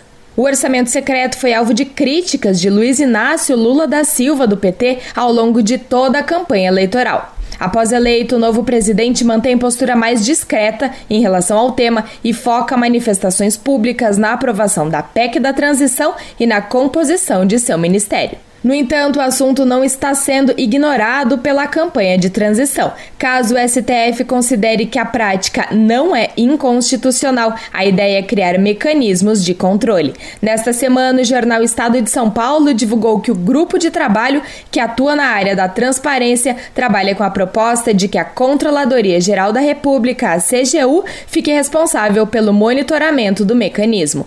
De São Paulo, da Rádio Brasil de Fato, com reportagem de Nara Lacerda, Locução: Mariana Lemos. Você está ouvindo? Jornal Brasil Atual, edição da tarde. Uma parceria com Brasil de Fato. 6 horas e 15 minutos. E a Coalizão Negra por Direitos retomou a campanha Tem Gente com Fome neste fim de ano. A iniciativa visa arrecadar alimentos, roupas e kits de higiene para famílias em situação de vulnerabilidade social. No último sábado, a distribuição das doações aconteceu em São Paulo e no Rio de Janeiro, mas as ações devem se estender por mais 18 estados até o final do mês. Saiba como colaborar na reportagem de Júlia Pereira. Com o mote Tem Gente com Fome no Natal, a Coalizão Negra por Direitos retomou, neste mês de dezembro, a campanha de doação de alimentos, roupas e kits de higiene para famílias em situação de vulnerabilidade social. A retomada da campanha aconteceu no último sábado, dia 10 de dezembro, data que marca o Dia Internacional dos Direitos Humanos, para chamar a atenção pelo direito universal à alimentação. Foram entregues 300 cestas para famílias de comunidades de São Paulo e do Rio de Janeiro. Nas próximas semanas, as doações vão se expandir para outros 18 estados brasileiros. Segundo Douglas Belchior, integrante da Coalizão Negra por Direitos, a expectativa é que a campanha alcance em torno de 25 mil famílias até o fim do mês. Já fizemos uma boa distribuição de alimentos em quatro comunidades em São Paulo e no Rio de Janeiro. A campanha está no ar pedindo doações no país inteiro, tanto para pessoas físicas quanto para empresas, organizações. E a gente deve fazer, nas últimas duas semanas do ano, entregas de alimentos, cartões e caixas né, de alimentos em pelo menos 20 estados brasileiros, atendendo aí cerca de 20 mil, 25 mil famílias é, nas comunidades onde a Coalizão Negra tem as suas organizações que compõem essa rede trabalhando nos territórios, sempre com famílias que já vêm sendo acompanhadas por, essa, por essas organizações locais, né? famílias que têm sido acompanhadas desde o início da pandemia e que continuam ali relacionadas ao trabalho social e político que as organizações que compõem a coalizão têm nos territórios. A campanha Tem Gente com Fome foi lançada em março de 2021 como uma forma de unificar as ações das mais de 250 entidades que integram a Coalizão Negra por Direitos. A iniciativa foi uma resposta da sociedade civil à crise socioeconômica aprofundada pelo governo Bolsonaro, com o fim do auxílio emergencial, o aumento dos preços dos alimentos e a má condução da pandemia, que naquela época ainda registrava altos números diários de infectados e óbitos pela Covid-19. Ao longo da campanha, foram mais de 24 milhões de reais arrecadados, valor que possibilitou a distribuição de alimentos e de kits de higiene e de limpeza para mais de 130 mil famílias que vivem em situação de vulnerabilidade social, principalmente famílias negras, periféricas e pertencentes a comunidades tradicionais de todo o país. E essa campanha cumpriu um papel histórico. É uma campanha que ficará para sempre na nossa memória como um momento de mobilização, até porque nunca foi apenas uma campanha de entrega de alimentos. Ela sempre esteve relacionada à mobilização dessas famílias vitimadas por, por, pelo processo político desse período a se organizar politicamente e lutar pelos seus direitos. Então, ao mesmo tempo que a gente entregava alimentos, a gente organiza a família, organiza a luta local, organiza a sociedade de bairro, organiza o movimento que está ali instalado naquela região. E isso criou caldo político para enfrentamento ao, ao, ao Bolsonaro, para o desgaste do governo, que acabou culminando com a eleição do Lula, com a derrota do Bolsonaro nas eleições e com a eleição do Lula. Ou seja, também considero que a campanha de Gente com Fome foi um ator político essencial para construir condições para que Lula vencesse Bolsonaro nas eleições. Douglas ressalta que, mesmo com a eleição de Lula e a futura retomada de programas sociais, é importante manter as doações para ajudar as famílias que ainda lidam diariamente com a fome. Atualmente, são mais de 33 milhões de pessoas nessa situação no Brasil e 125 milhões que enfrentam algum grau de insegurança alimentar, de acordo com dados mais recentes do levantamento feito pela Rede Pensão. Então é preciso que a sociedade se mobilize, porque se as pessoas estiverem comentando, se o povão estiver doando, mesmo que 5, 10 reais, não importa o valor, isso pressiona também os setores médios e as empresas a doarem. Então é preciso criar um clima na sociedade de emergência desta, desse tema, de emergência do enfrentamento à fome,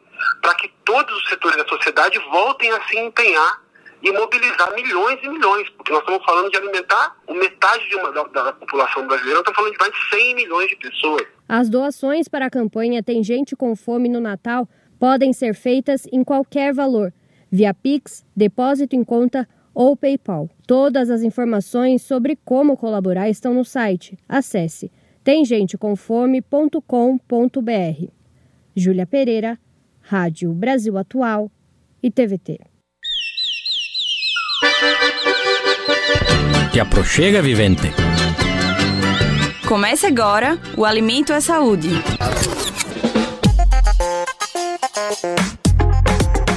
Mais do que nunca é essencial mantermos nossa saúde em dia. Adotar alguns hábitos alimentares simples podem manter nossa imunidade alta, o que ajuda a prevenir a contaminação de doenças gripais. Sabemos que estar saudável é uma ajuda valiosa para o nosso corpo criar barreiras contra o vírus. E para mostrar como não se exige muito tomar atitudes saudáveis, vamos compartilhar uma receita de uma fruta que todo mundo conhece e é difícil não gostar: o abacaxi. A fruta típica de regiões tropicais e subtropicais pelo mundo é bastante produzida no Agreste Alagoano, região em que mora a agricultora Terezinha de Souza. Ela é do sítio Mandacaru de Baixo, no município de Palmeira dos Índios. Terezinha utiliza o abacaxi como xarope para tratamento de gripes fortes, tosses e bronquites asmáticas em crianças. A agricultura destaca a tradição popular como caminho para o tratamento dessas doenças. A gente tem assim histórias de pessoas que usa e a gente vê que, que serve, porque assim, de primeiro a gente se curava com as plantas, com as os remédios caseiros, né, com as ervas, com as frutas. E hoje, assim, Primeira coisa é, é ir para a farmácia, né? Tem uma questão do, do comodismo e outra do capitalismo, né? Além das vivências no campo, Terezinha fez curso de medicina natural, tanto que hoje ela é uma referência local concedendo cursos e realizando palestras sobre o uso de plantas e ervas medicinais. Aproveitando o abacaxi, Terezinha compartilha uma receita que ajuda a evitar o desenvolvimento de gripes, tosses e bronquites asmáticas. Você vai botar dois abacaxis grandes, maduro, cortado em rodela, tirado a rodelinha do meio.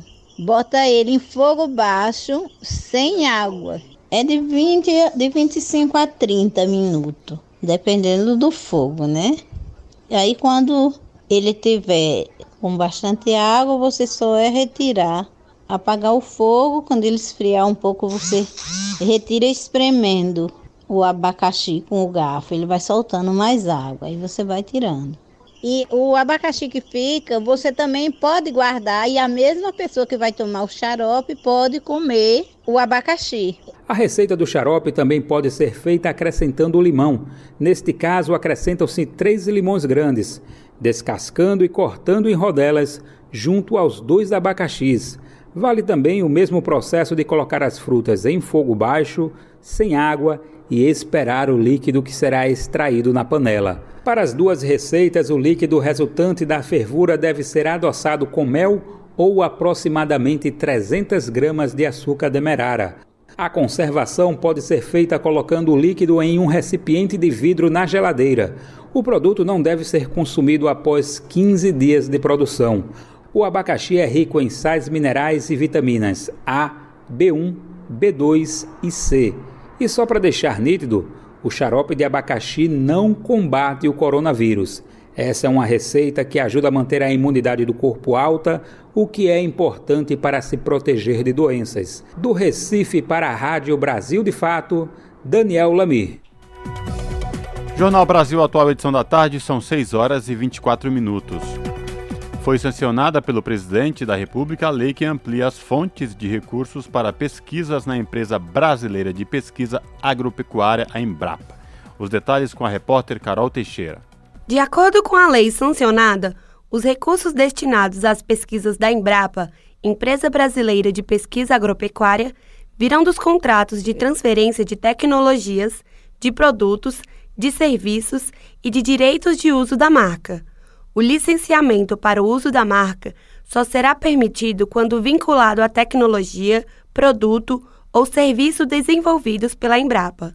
Todos os recursos arrecadados pela Embrapa serão aplicados em objetivos institucionais de pesquisa, desenvolvimento e inovação. Atualmente, as verbas de pagamento são encaminhadas para uma conta do governo federal e não são repassadas para a estatal. A nova lei sancionada é de autoria do senador Álvaro Dias, do Podemos do Paraná.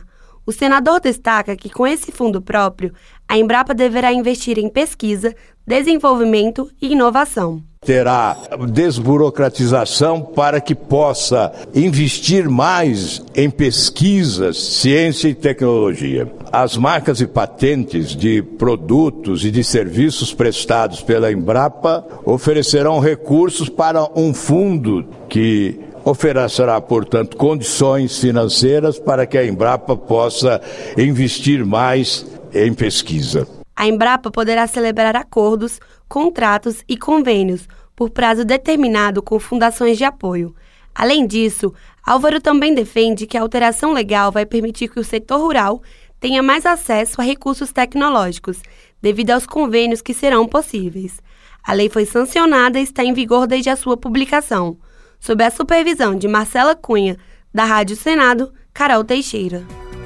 18 horas e 28 minutos. 26 minutos. Projeto que classifica açaí como fruta nacional avança na Câmara como medida para proteger o fruto da pirataria.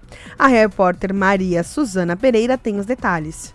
O açaí, fruto do açaizeiro, planta natural da região amazônica, pode se tornar fruta nacional, com a aprovação de um projeto de lei que já teve apoio da Comissão de Cultura da Câmara.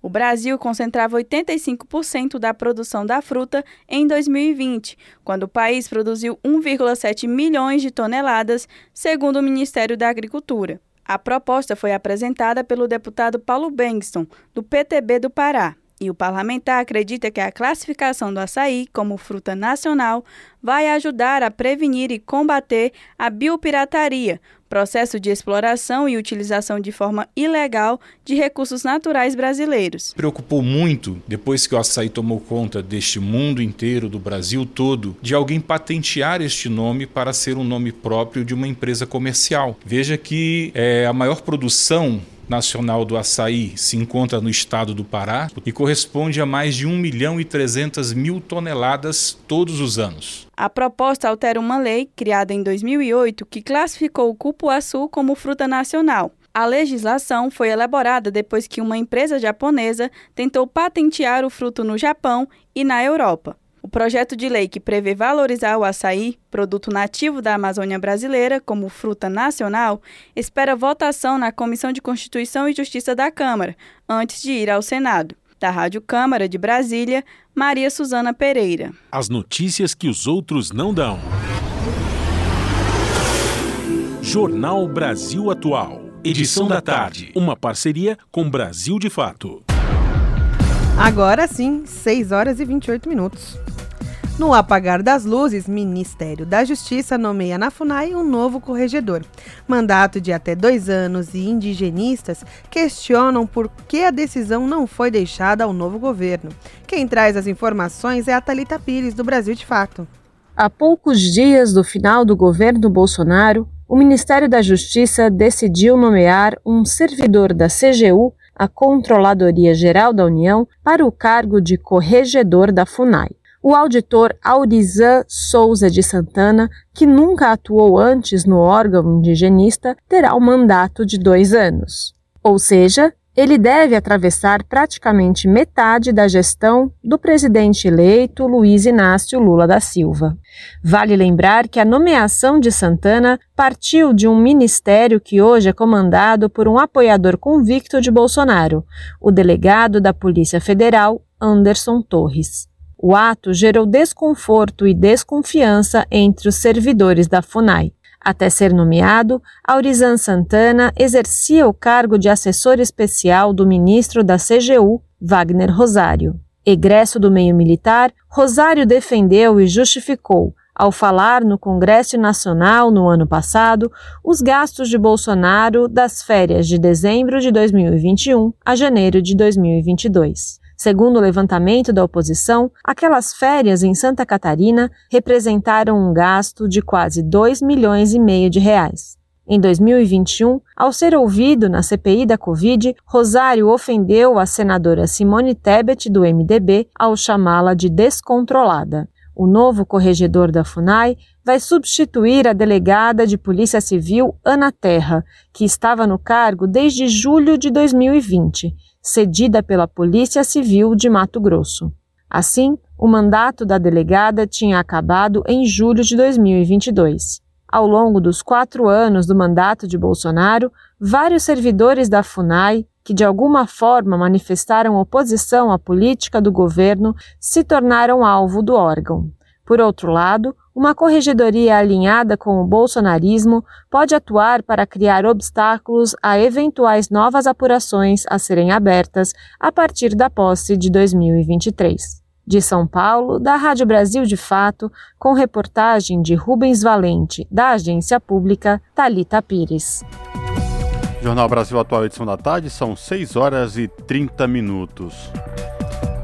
No último final de semana foi ao ar no Revista Brasil TVT entrevista com a vereadora Juliana Cardoso, vereadora do PT aqui na cidade de São Paulo, ela que foi eleita deputada federal pelo estado de São Paulo. A vereadora Juliana Cardoso, que descende de indígenas, falou da importância de ter uma representante indígena no Congresso e também expectativa para o novo governo em relação aos povos originários. Vamos ouvi-la. Como será a participação de indígenas no próximo governo?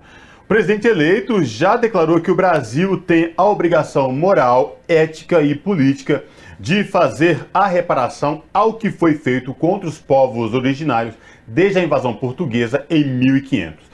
Para falar com a gente sobre essa questão, nós conversamos agora com Juliana Cardoso, vereadora na cidade de São Paulo e deputada federal eleita pelo Partido dos Trabalhadores, ativista na luta dirigida aos direitos humanos e da defesa dos direitos dos indígenas. Vereadora Juliana Cardoso, seja bem-vinda, prazer recebê-la, aproveitando a oportunidade para parabenizá-la pela sua eleição como deputada federal. Tudo bem? Seja bem-vinda. Olá, Cosmo. Olá, Ana. Tudo bem? Uh, aqui as pessoas que acompanham o TVT. Aliás, ela bomba, né, gente? Porque quando a gente aparece aqui, as pessoas. Nossa, eu te vi na TVT, isso é muito bom, o sinal que a gente está chegando nos espaços onde tem que chegar. Quero agradecer muito os 125.517 votos né, que tive aqui no estado de São Paulo, eleita deputada federal. Infelizmente, Anne Cosmo, a única mulher do estado de São Paulo pelo Partido dos Trabalhadores. E infelizmente, mas acho que a gente dá um pezinho inicial, é a primeira indígena eleita no, na história do Partido dos Trabalhadores, nesses 42 anos, é, 43 anos de partido. Então, acho que vamos dar o pontapé inicial e que venham mais mulheres, mais indígenas, negros e negras para ocupar esse espaço. É só o começo, viu, vereadora? Porque a senhora, como bem falou, primeira deputada federal de origem indígena aqui no estado de São Paulo, a única mulher, mas assim, isso já é um avanço, que outras como a senhora venham aí possam ocupar cada vez mais espaços seja nos parlamentos estaduais, municipais e federais. Mas vamos falar sobre o nosso papo aí, a expectativa do governo Lula, presidente eleito, que toma posse em 1 de janeiro de 2023. Senhora, uma deputada, vereadora aqui na cidade de São Paulo, uma das bem votadas, um trabalho muito atuante, atuante nos direitos, direitos dos direitos humanos dos povos originários. Queria ouvir a expectativa de trabalhar agora no Congresso Federal e mais, né, de como a senhora avalia que vai ser a política indigenista do presidente eleito aí, até porque nesses últimos quatro anos foram muitos retrocessos e ataques, vereadora.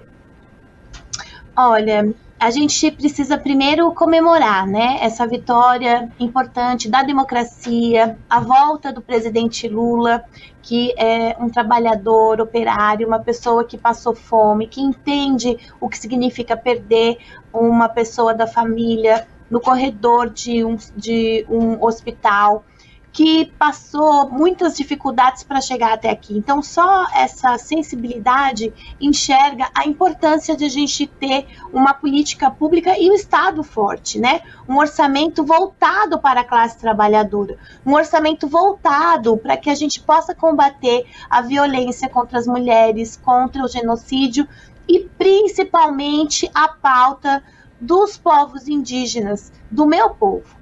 Gente, nós é, entendemos e sentimos na pele a frase de uma das reuniões históricas do atual presidente que fala que temos que passar a boiada.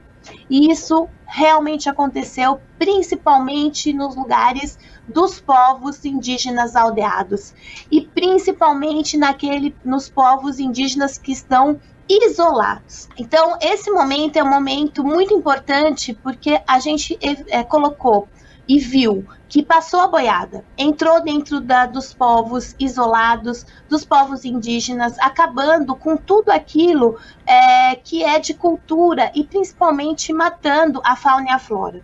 Então, é, esse momento do presidente Lula enxergar a importância de a gente ter um ministério para os povos indígenas, porque também isso é uma discussão que a gente está é, colocando no relatório pelo grupo de transição, a importância de a gente enxergar o que, que nós vamos caminhar para barrar tudo aquilo que foi desmatado e retirado do povo indígena.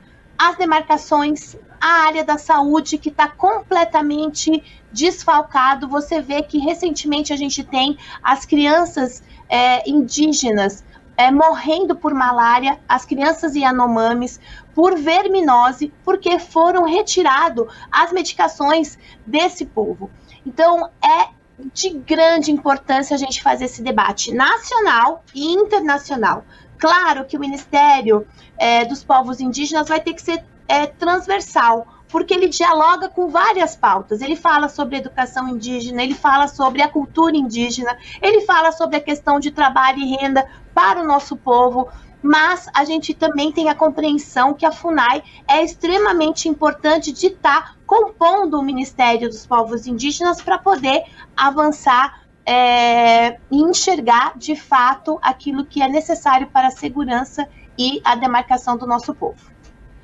A senhora está falando dessa articulação do Ministério, da importância da FUNAI. Gostaria de perguntar para a senhora agora também a importância do chamado, da, da chamada bancada do COCAR, porque nós temos aí outras pessoas da, das, das, populações indígenas que foram eleitas aqui em São Paulo e em outros estados.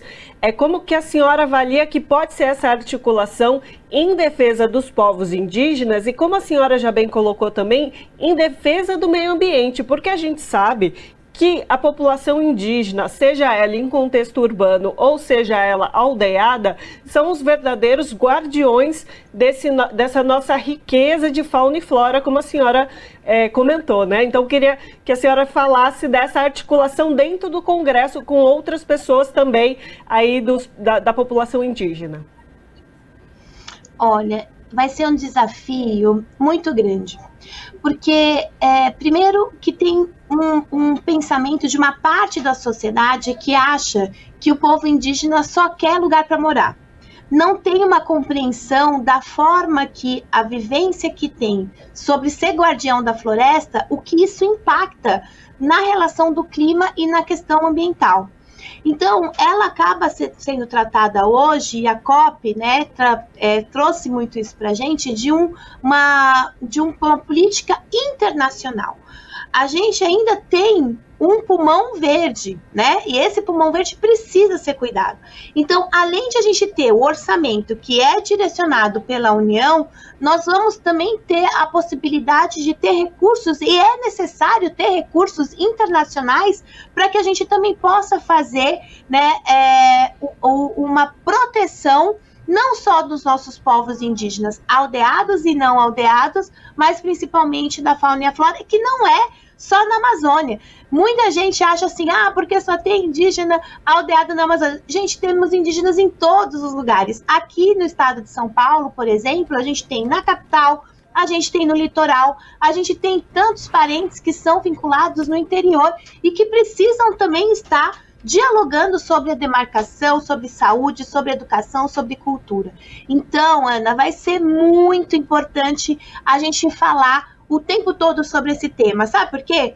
Porque o garimpo ilegal está organizado, a mineração está organizada, a Câmara Federal, com os 513 deputados, a gente pode perceber que muitos deputados que são vinculados a essa pauta do ódio e essa pauta do desmatamento estão lá e vão tentar colocar projetos de lei contra o nosso povo e avançar naquilo que eles conseguiram avançar no governo Bolsonaro. Então, vamos junto debater esse tema, organizar a luta, falar e estar junto com o presidente Lula, mas acima de tudo entender que nós vamos ter que ter uma pauta muito grande com a sociedade. Vereadora Juliana Cardoso, deputada eleita aqui na cidade de São Paulo e deputada federal eleita pelo Partido dos Trabalhadores, atual vereadora. Parabéns mais uma vez pela sua eleição como deputada federal e a gente aqui torce para que a senhora lá em Brasília faça e exerça um bom mandato. Viu? Abraço. Abraço, obrigada, gente. Beijo. Abraço. Tá aí essa entrevista com a vereadora Juliana Cardoso, que foi ao ar no programa Revista Brasil TVT que vai ao ar inédito no sábado a partir das 6 da tarde, com reprise no domingo no mesmo horário. Lembrando, Revista Brasil TVT é transmitido pela TVT, canal 44.1 Digital São Paulo, Rádio Brasil Atual 98.9 FM e também YouTube da TVT, youtube.com barra rede TVT. Você está ouvindo? Jornal Brasil Atual, edição da tarde. Uma parceria com Brasil de Fato. 6 horas e 41 minutos. Governo federal nomeia auditor bolsonarista como secretário de alfabetização do MEC. Faltando menos de 20 dias de gestão, servidor é alçado a órgão importante do Ministério da Educação. Saiba mais na reportagem de Paulo Motorem, do Brasil de Fato. Faltando menos de 20 dias para deixar a presidência da República, Jair Bolsonaro, do PL, nomeou um novo secretário de alfabetização para o Ministério da Educação. Em uma publicação no Diário Oficial da União, assinada pelo ministro da Casa Civil, Ciro Nogueira, nesta segunda-feira, a gestão federal trocou Carlos Nadalim, que ocupava o cargo desde o início de 2019, pelo servidor de carreira Fábio Gomes. O novo chefe das políticas de alfabetização estava licenciado desde que foi candidato a deputado distrital pelo PRTB nas eleições deste ano. Gomes teve 3.002 votos, o que não foi suficiente para levá-lo à Câmara Legislativa do Distrito Federal. Antes da candidatura, foi cedido pelo Tesouro Nacional ao Ministério da Educação. Gomes integrou a equipe de transição do governo Bolsonaro, ainda sob comando de Ricardo Vélez, primeiro-ministro que comandou o MEC no governo Bolsonaro. Durante a gestão bolsonarista, foi diretor de administração do Fundo Nacional de Desenvolvimento da Educação, o FNDE e também diretor de alfabetização do MEC, cargo que fica abaixo hierarquicamente do de secretário que ele assume agora. Nas redes sociais, Gomes tem perfil de militante de extrema direita. No Twitter, ostenta como publicação fixada no topo de sua página uma declaração de apoio do youtuber Kim Paim, que já foi multado pela justiça por espalhar fake news. Um dos temas mais abordados em suas postagens é a linguagem neutra, prática inclusiva que busca combater o preconceito estrutural de gênero. Além disso, faz postagens críticas ao PT e de exaltação de Damares Alves e Michele Bolsonaro. De Brasília, para a Rádio Brasil de Fato, Paulo Motorim. São 6 horas e 43 minutos. Rodrigo Cunha faz balanço das atividades da Comissão de Ciência e Tecnologia. Ele ponderou a importância da tecnologia para o mercado de trabalho e o papel do legislativo para garantir a legalidade das atividades surgidas no setor. A reportagem é de Janaína Araújo. O senador Rodrigo Cunha, do União de Alagoas, que esteve na presidência da Comissão de Ciência e Tecnologia por dois anos, agradeceu a todos os senadores e funcionários do colegiado que trabalharam no período. Ele enfatizou as dificuldades enfrentadas e os números positivos alcançados. Passei aqui dois anos, a gente passou por uma pandemia também, e mesmo assim conseguimos de maneira remota dar sequência. E no retorno físico, a comissão se mostrou também muito presente, sendo importante para os trabalhos aqui da casa e, consequentemente, contribuindo para o desenvolvimento do nosso país. Somente em 2022, nós conseguimos aqui uma produtividade de 172 proposições, foram 108 projetos aprovados, então demonstra uma uma busca por limpar a pauta e por trazer celeridade aos procedimentos. Ao mencionar o último projeto aprovado pela comissão, que institui a Política Nacional de Educação Digital, o senador ressaltou o papel da tecnologia na educação e no mercado de trabalho e a necessidade da ação do legislativo para respaldar as situações que surgem. A tecnologia é uma mola propulsora do desenvolvimento, é uma mola propulsora para a empregabilidade e para a geração de renda do nosso país. Além de manter a nossa nação atualizada, muitos profissionais estão em busca de uma transição de trabalho para outras atividades e esse é um setor no qual há uma projeção para que até 2025 tenha uma demanda de mais de 800 mil vagas. Ou seja, tem muitas empresas surgindo, startups atrás de startups e grandes empresas, o mundo vindo para cá a gente tem que criar esse arcabouço legal para receber e não afastar ou engessar novos investimentos. Afastado do Senado por alguns meses para concorrer ao governo de Alagoas, Rodrigo Cunha foi substituído este ano na presidência da comissão pelo senador Jean Paul Prats, do PT do Rio Grande do Norte, que chamou a atenção para a atuação do colega alagoano e para a importância do colegiado. Acho que o seu trabalho à frente dessa comissão enalteceu por demais a importância que ciência e tecnologia tem para nós. Este é um setor que caminha muito rápido, é muito ágil e o papel dessa comissão é certamente acompanhar, na medida do possível, diante dessa agilidade natural que o setor tem, todos os passos e até antever alguns e reportar outros, fazer balanços, como fizemos do 5G, por exemplo, que é algo que vai afetar a vida de todos nós. A Comissão de Ciência, Tecnologia, Inovação, Comunicação e Informática finalizou os trabalhos de 2022 na última quinta-feira. Da Rádio Senado, Janaína Araújo. 18 horas e 46 minutos. E hoje é dia do forró. A data celebra 110 anos de nascimento do rei do Baião, Luiz Gonzaga. O gênero foi declarado Patrimônio Cultural do Brasil em 2021 pelo Instituto do Patrimônio Histórico e Artístico Nacional. O repórter Madison Euler conta mais sobre o gênero tão importante para a cultura brasileira. Hoje é o Dia Nacional do Forró. A data foi criada em 2005 para homenagear seu maior símbolo artístico, o pernambucano Luiz Gonzaga. Vai, boiadeiro, que a noite já vem.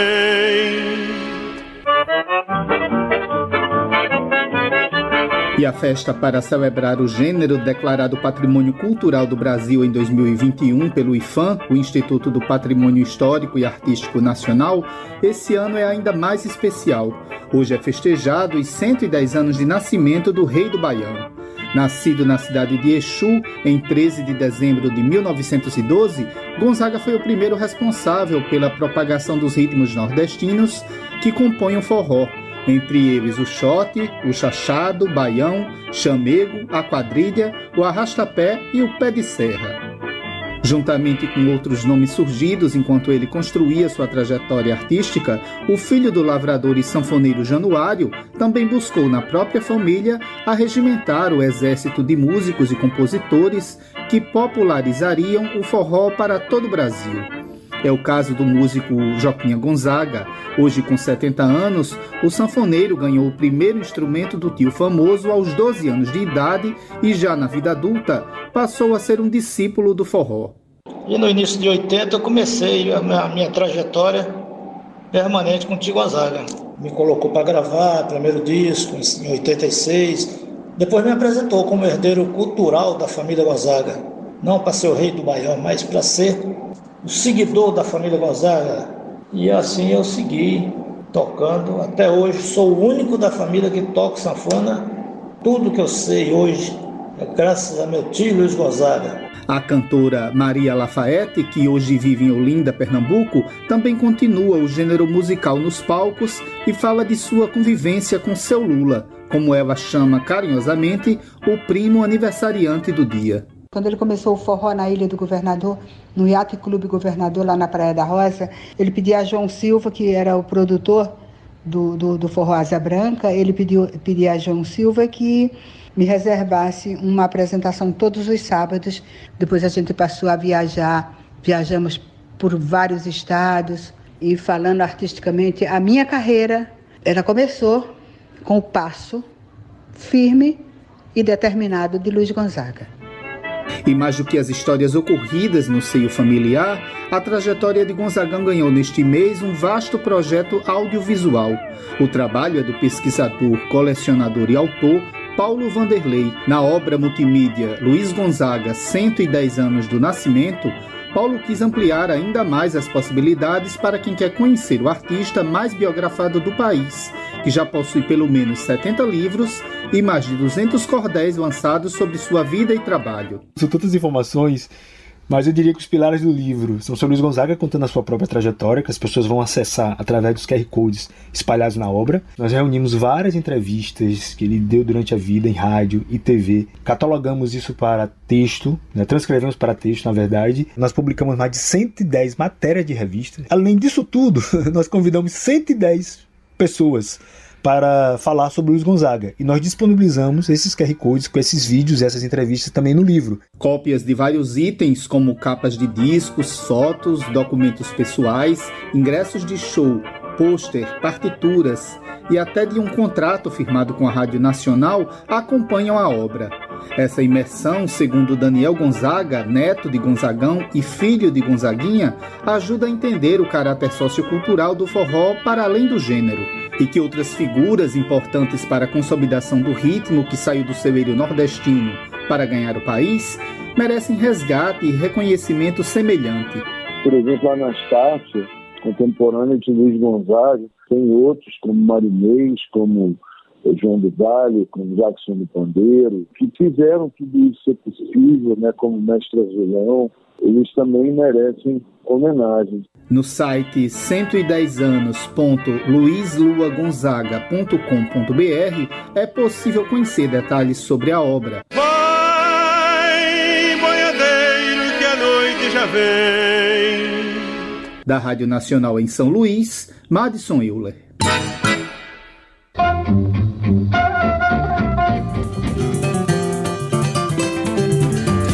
Mosaico Cultural, uma produção Rádio Agência Brasil de Fato. Cultural e material do Brasil, o samba tem importância indiscutível para o país. E foi através de muita resistência ao longo da história que atualmente se comemora o Dia Nacional do Samba em 2 de dezembro.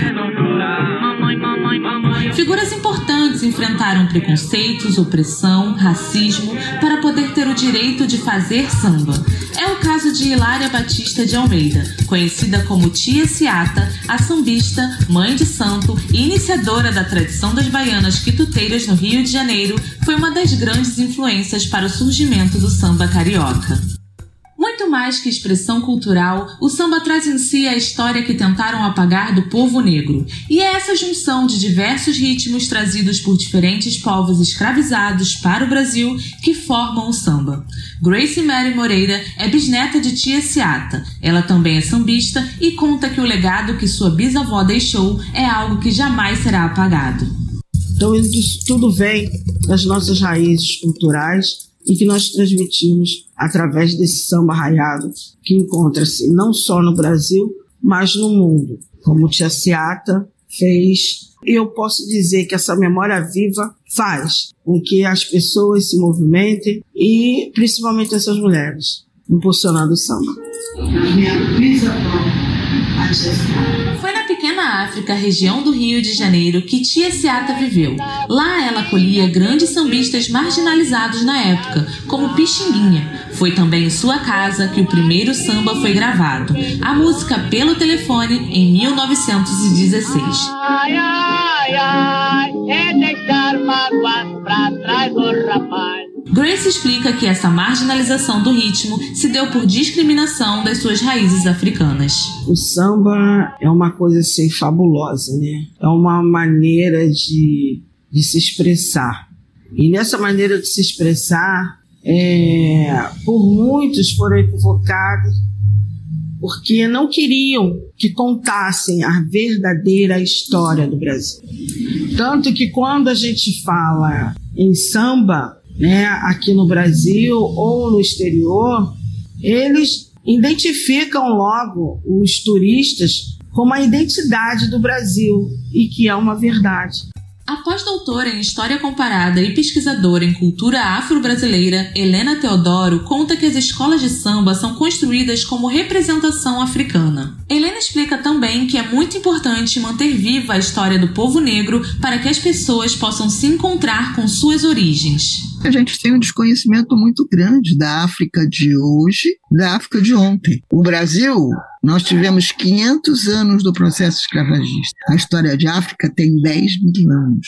Somos os criadores do processo civilizatório dos seres humanos na Terra. Tia Ciata representa para nós o símbolo da mulher que não é costela de Adão nem metade de laranja de ninguém. Somos inteiras, somos é, descendentes da rainha de Sabá, de Cleópatra de Nefertiti, da rainha Enziga de Angola, de uma série de líderes que, inclusive, criaram o samba de roda do mar, com as ganhadeiras e que criaram todo um conhecimento de ervas para curar. Foram as baianas quituteiras.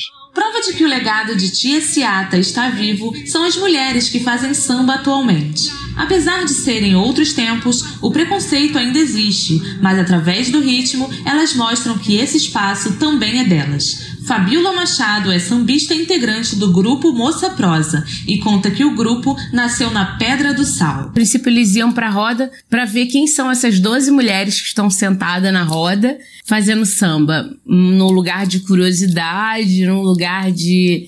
Ai, ah, vou lá, quem sabe, né? Tem a mulherada lá. E no início eles sent queriam sentar na nossa roda, ensinar como fazia. Porque, na verdade, é isso, né? Nós criamos uma forma da gente fazer. A gente começou ali naquele lugar se descobrir mulher, se descobrir mulher negra, descobrir o que, que era um corpo de uma mulher ocupando um lugar que nos é negado diariamente como mulher. Para a Fabiola, Tia Seata é uma grande influência para que hoje mulheres, assim como ela, possam ser fazedoras de samba. Então eu vejo Tia Seata como uma articuladora, uma mãe pequena ali abrigando todos na sua casa, agindo de forma política para que o samba continuasse, que ele estivesse vivo e que existisse esse legado que hoje a gente dá continuidade, assim como todas as outras mulheres do samba. Nos olhos a terna lembrança, no peito a centelha de axé, o brado ecoa a distância, lampejo esperança de onde vier. Do Rio de Janeiro, para a Rádio Brasil de Fato, Jéssica Rodrigues. A pluralidade de ideias e a informação confiável nunca foram tão necessárias. Você que gosta do conteúdo jornalístico produzido pela Rádio Brasil Atual e pela TVT tem uma missão muito importante: dar o seu apoio para que nossa voz continue cada vez mais forte. Jornalismo independente, com responsabilidade com a notícia e com a democracia, só é possível com a participação e o apoio popular. Acesse o site catarse.me/tvt faça a sua assinatura e nos ajude com sua contribuição. Rádio Brasil Atual e TVT. Compromisso com a notícia. Compromisso com você. Na Rádio Brasil Atual. Tempo e temperatura. A quarta-feira vai continuar nublada e chuvosa em São Paulo. Para a capital, a previsão é de muitas nuvens com pancadas de chuva e trovoadas isoladas ao longo de todo o dia. A máxima será de 22 e a mínima de 15 graus. A previsão para quarta-feira no ABC é a mesma. As cidades terão muitas nuvens e chances de pancadas de chuva com trovoadas a qualquer hora do dia. A temperatura máxima será de 22 e a mínima de 15 graus. Em Mogi das Cruzes, a mesma coisa. A quarta-feira vai continuar com céu muito nublado. Há chances de pancadas de chuva e trovoadas isoladas ao longo de todo o dia. A máxima será de 23 e a mínima de 14 graus. E a previsão do tempo para quarta-feira se repete para o interior do estado de São Paulo. A região de Sorocaba terá muitas nuvens e chances de pancadas de chuva com trovoadas a qualquer hora. Os termômetros vão ficar entre os 25 e os 16 graus. Júlia Pereira, Rádio Brasil Atual. E termina aqui mais uma edição do Jornal Brasil Atual, edição da tarde, que teve a apresentação de Juliana Almeida e Cosmo Silva, nos trabalhos técnicos Amanda Nicole. Na Rádio Brasil Atual você fica agora com a Voz do Brasil. Na TVT você fica com o seu jornal, transmitido pela TVT canal 44.1 digital em São Paulo e na Grande São Paulo e também transmitido no YouTube da TVT, youtube.com barra TVT. A gente volta amanhã a partir das 5 horas da tarde. Tchau!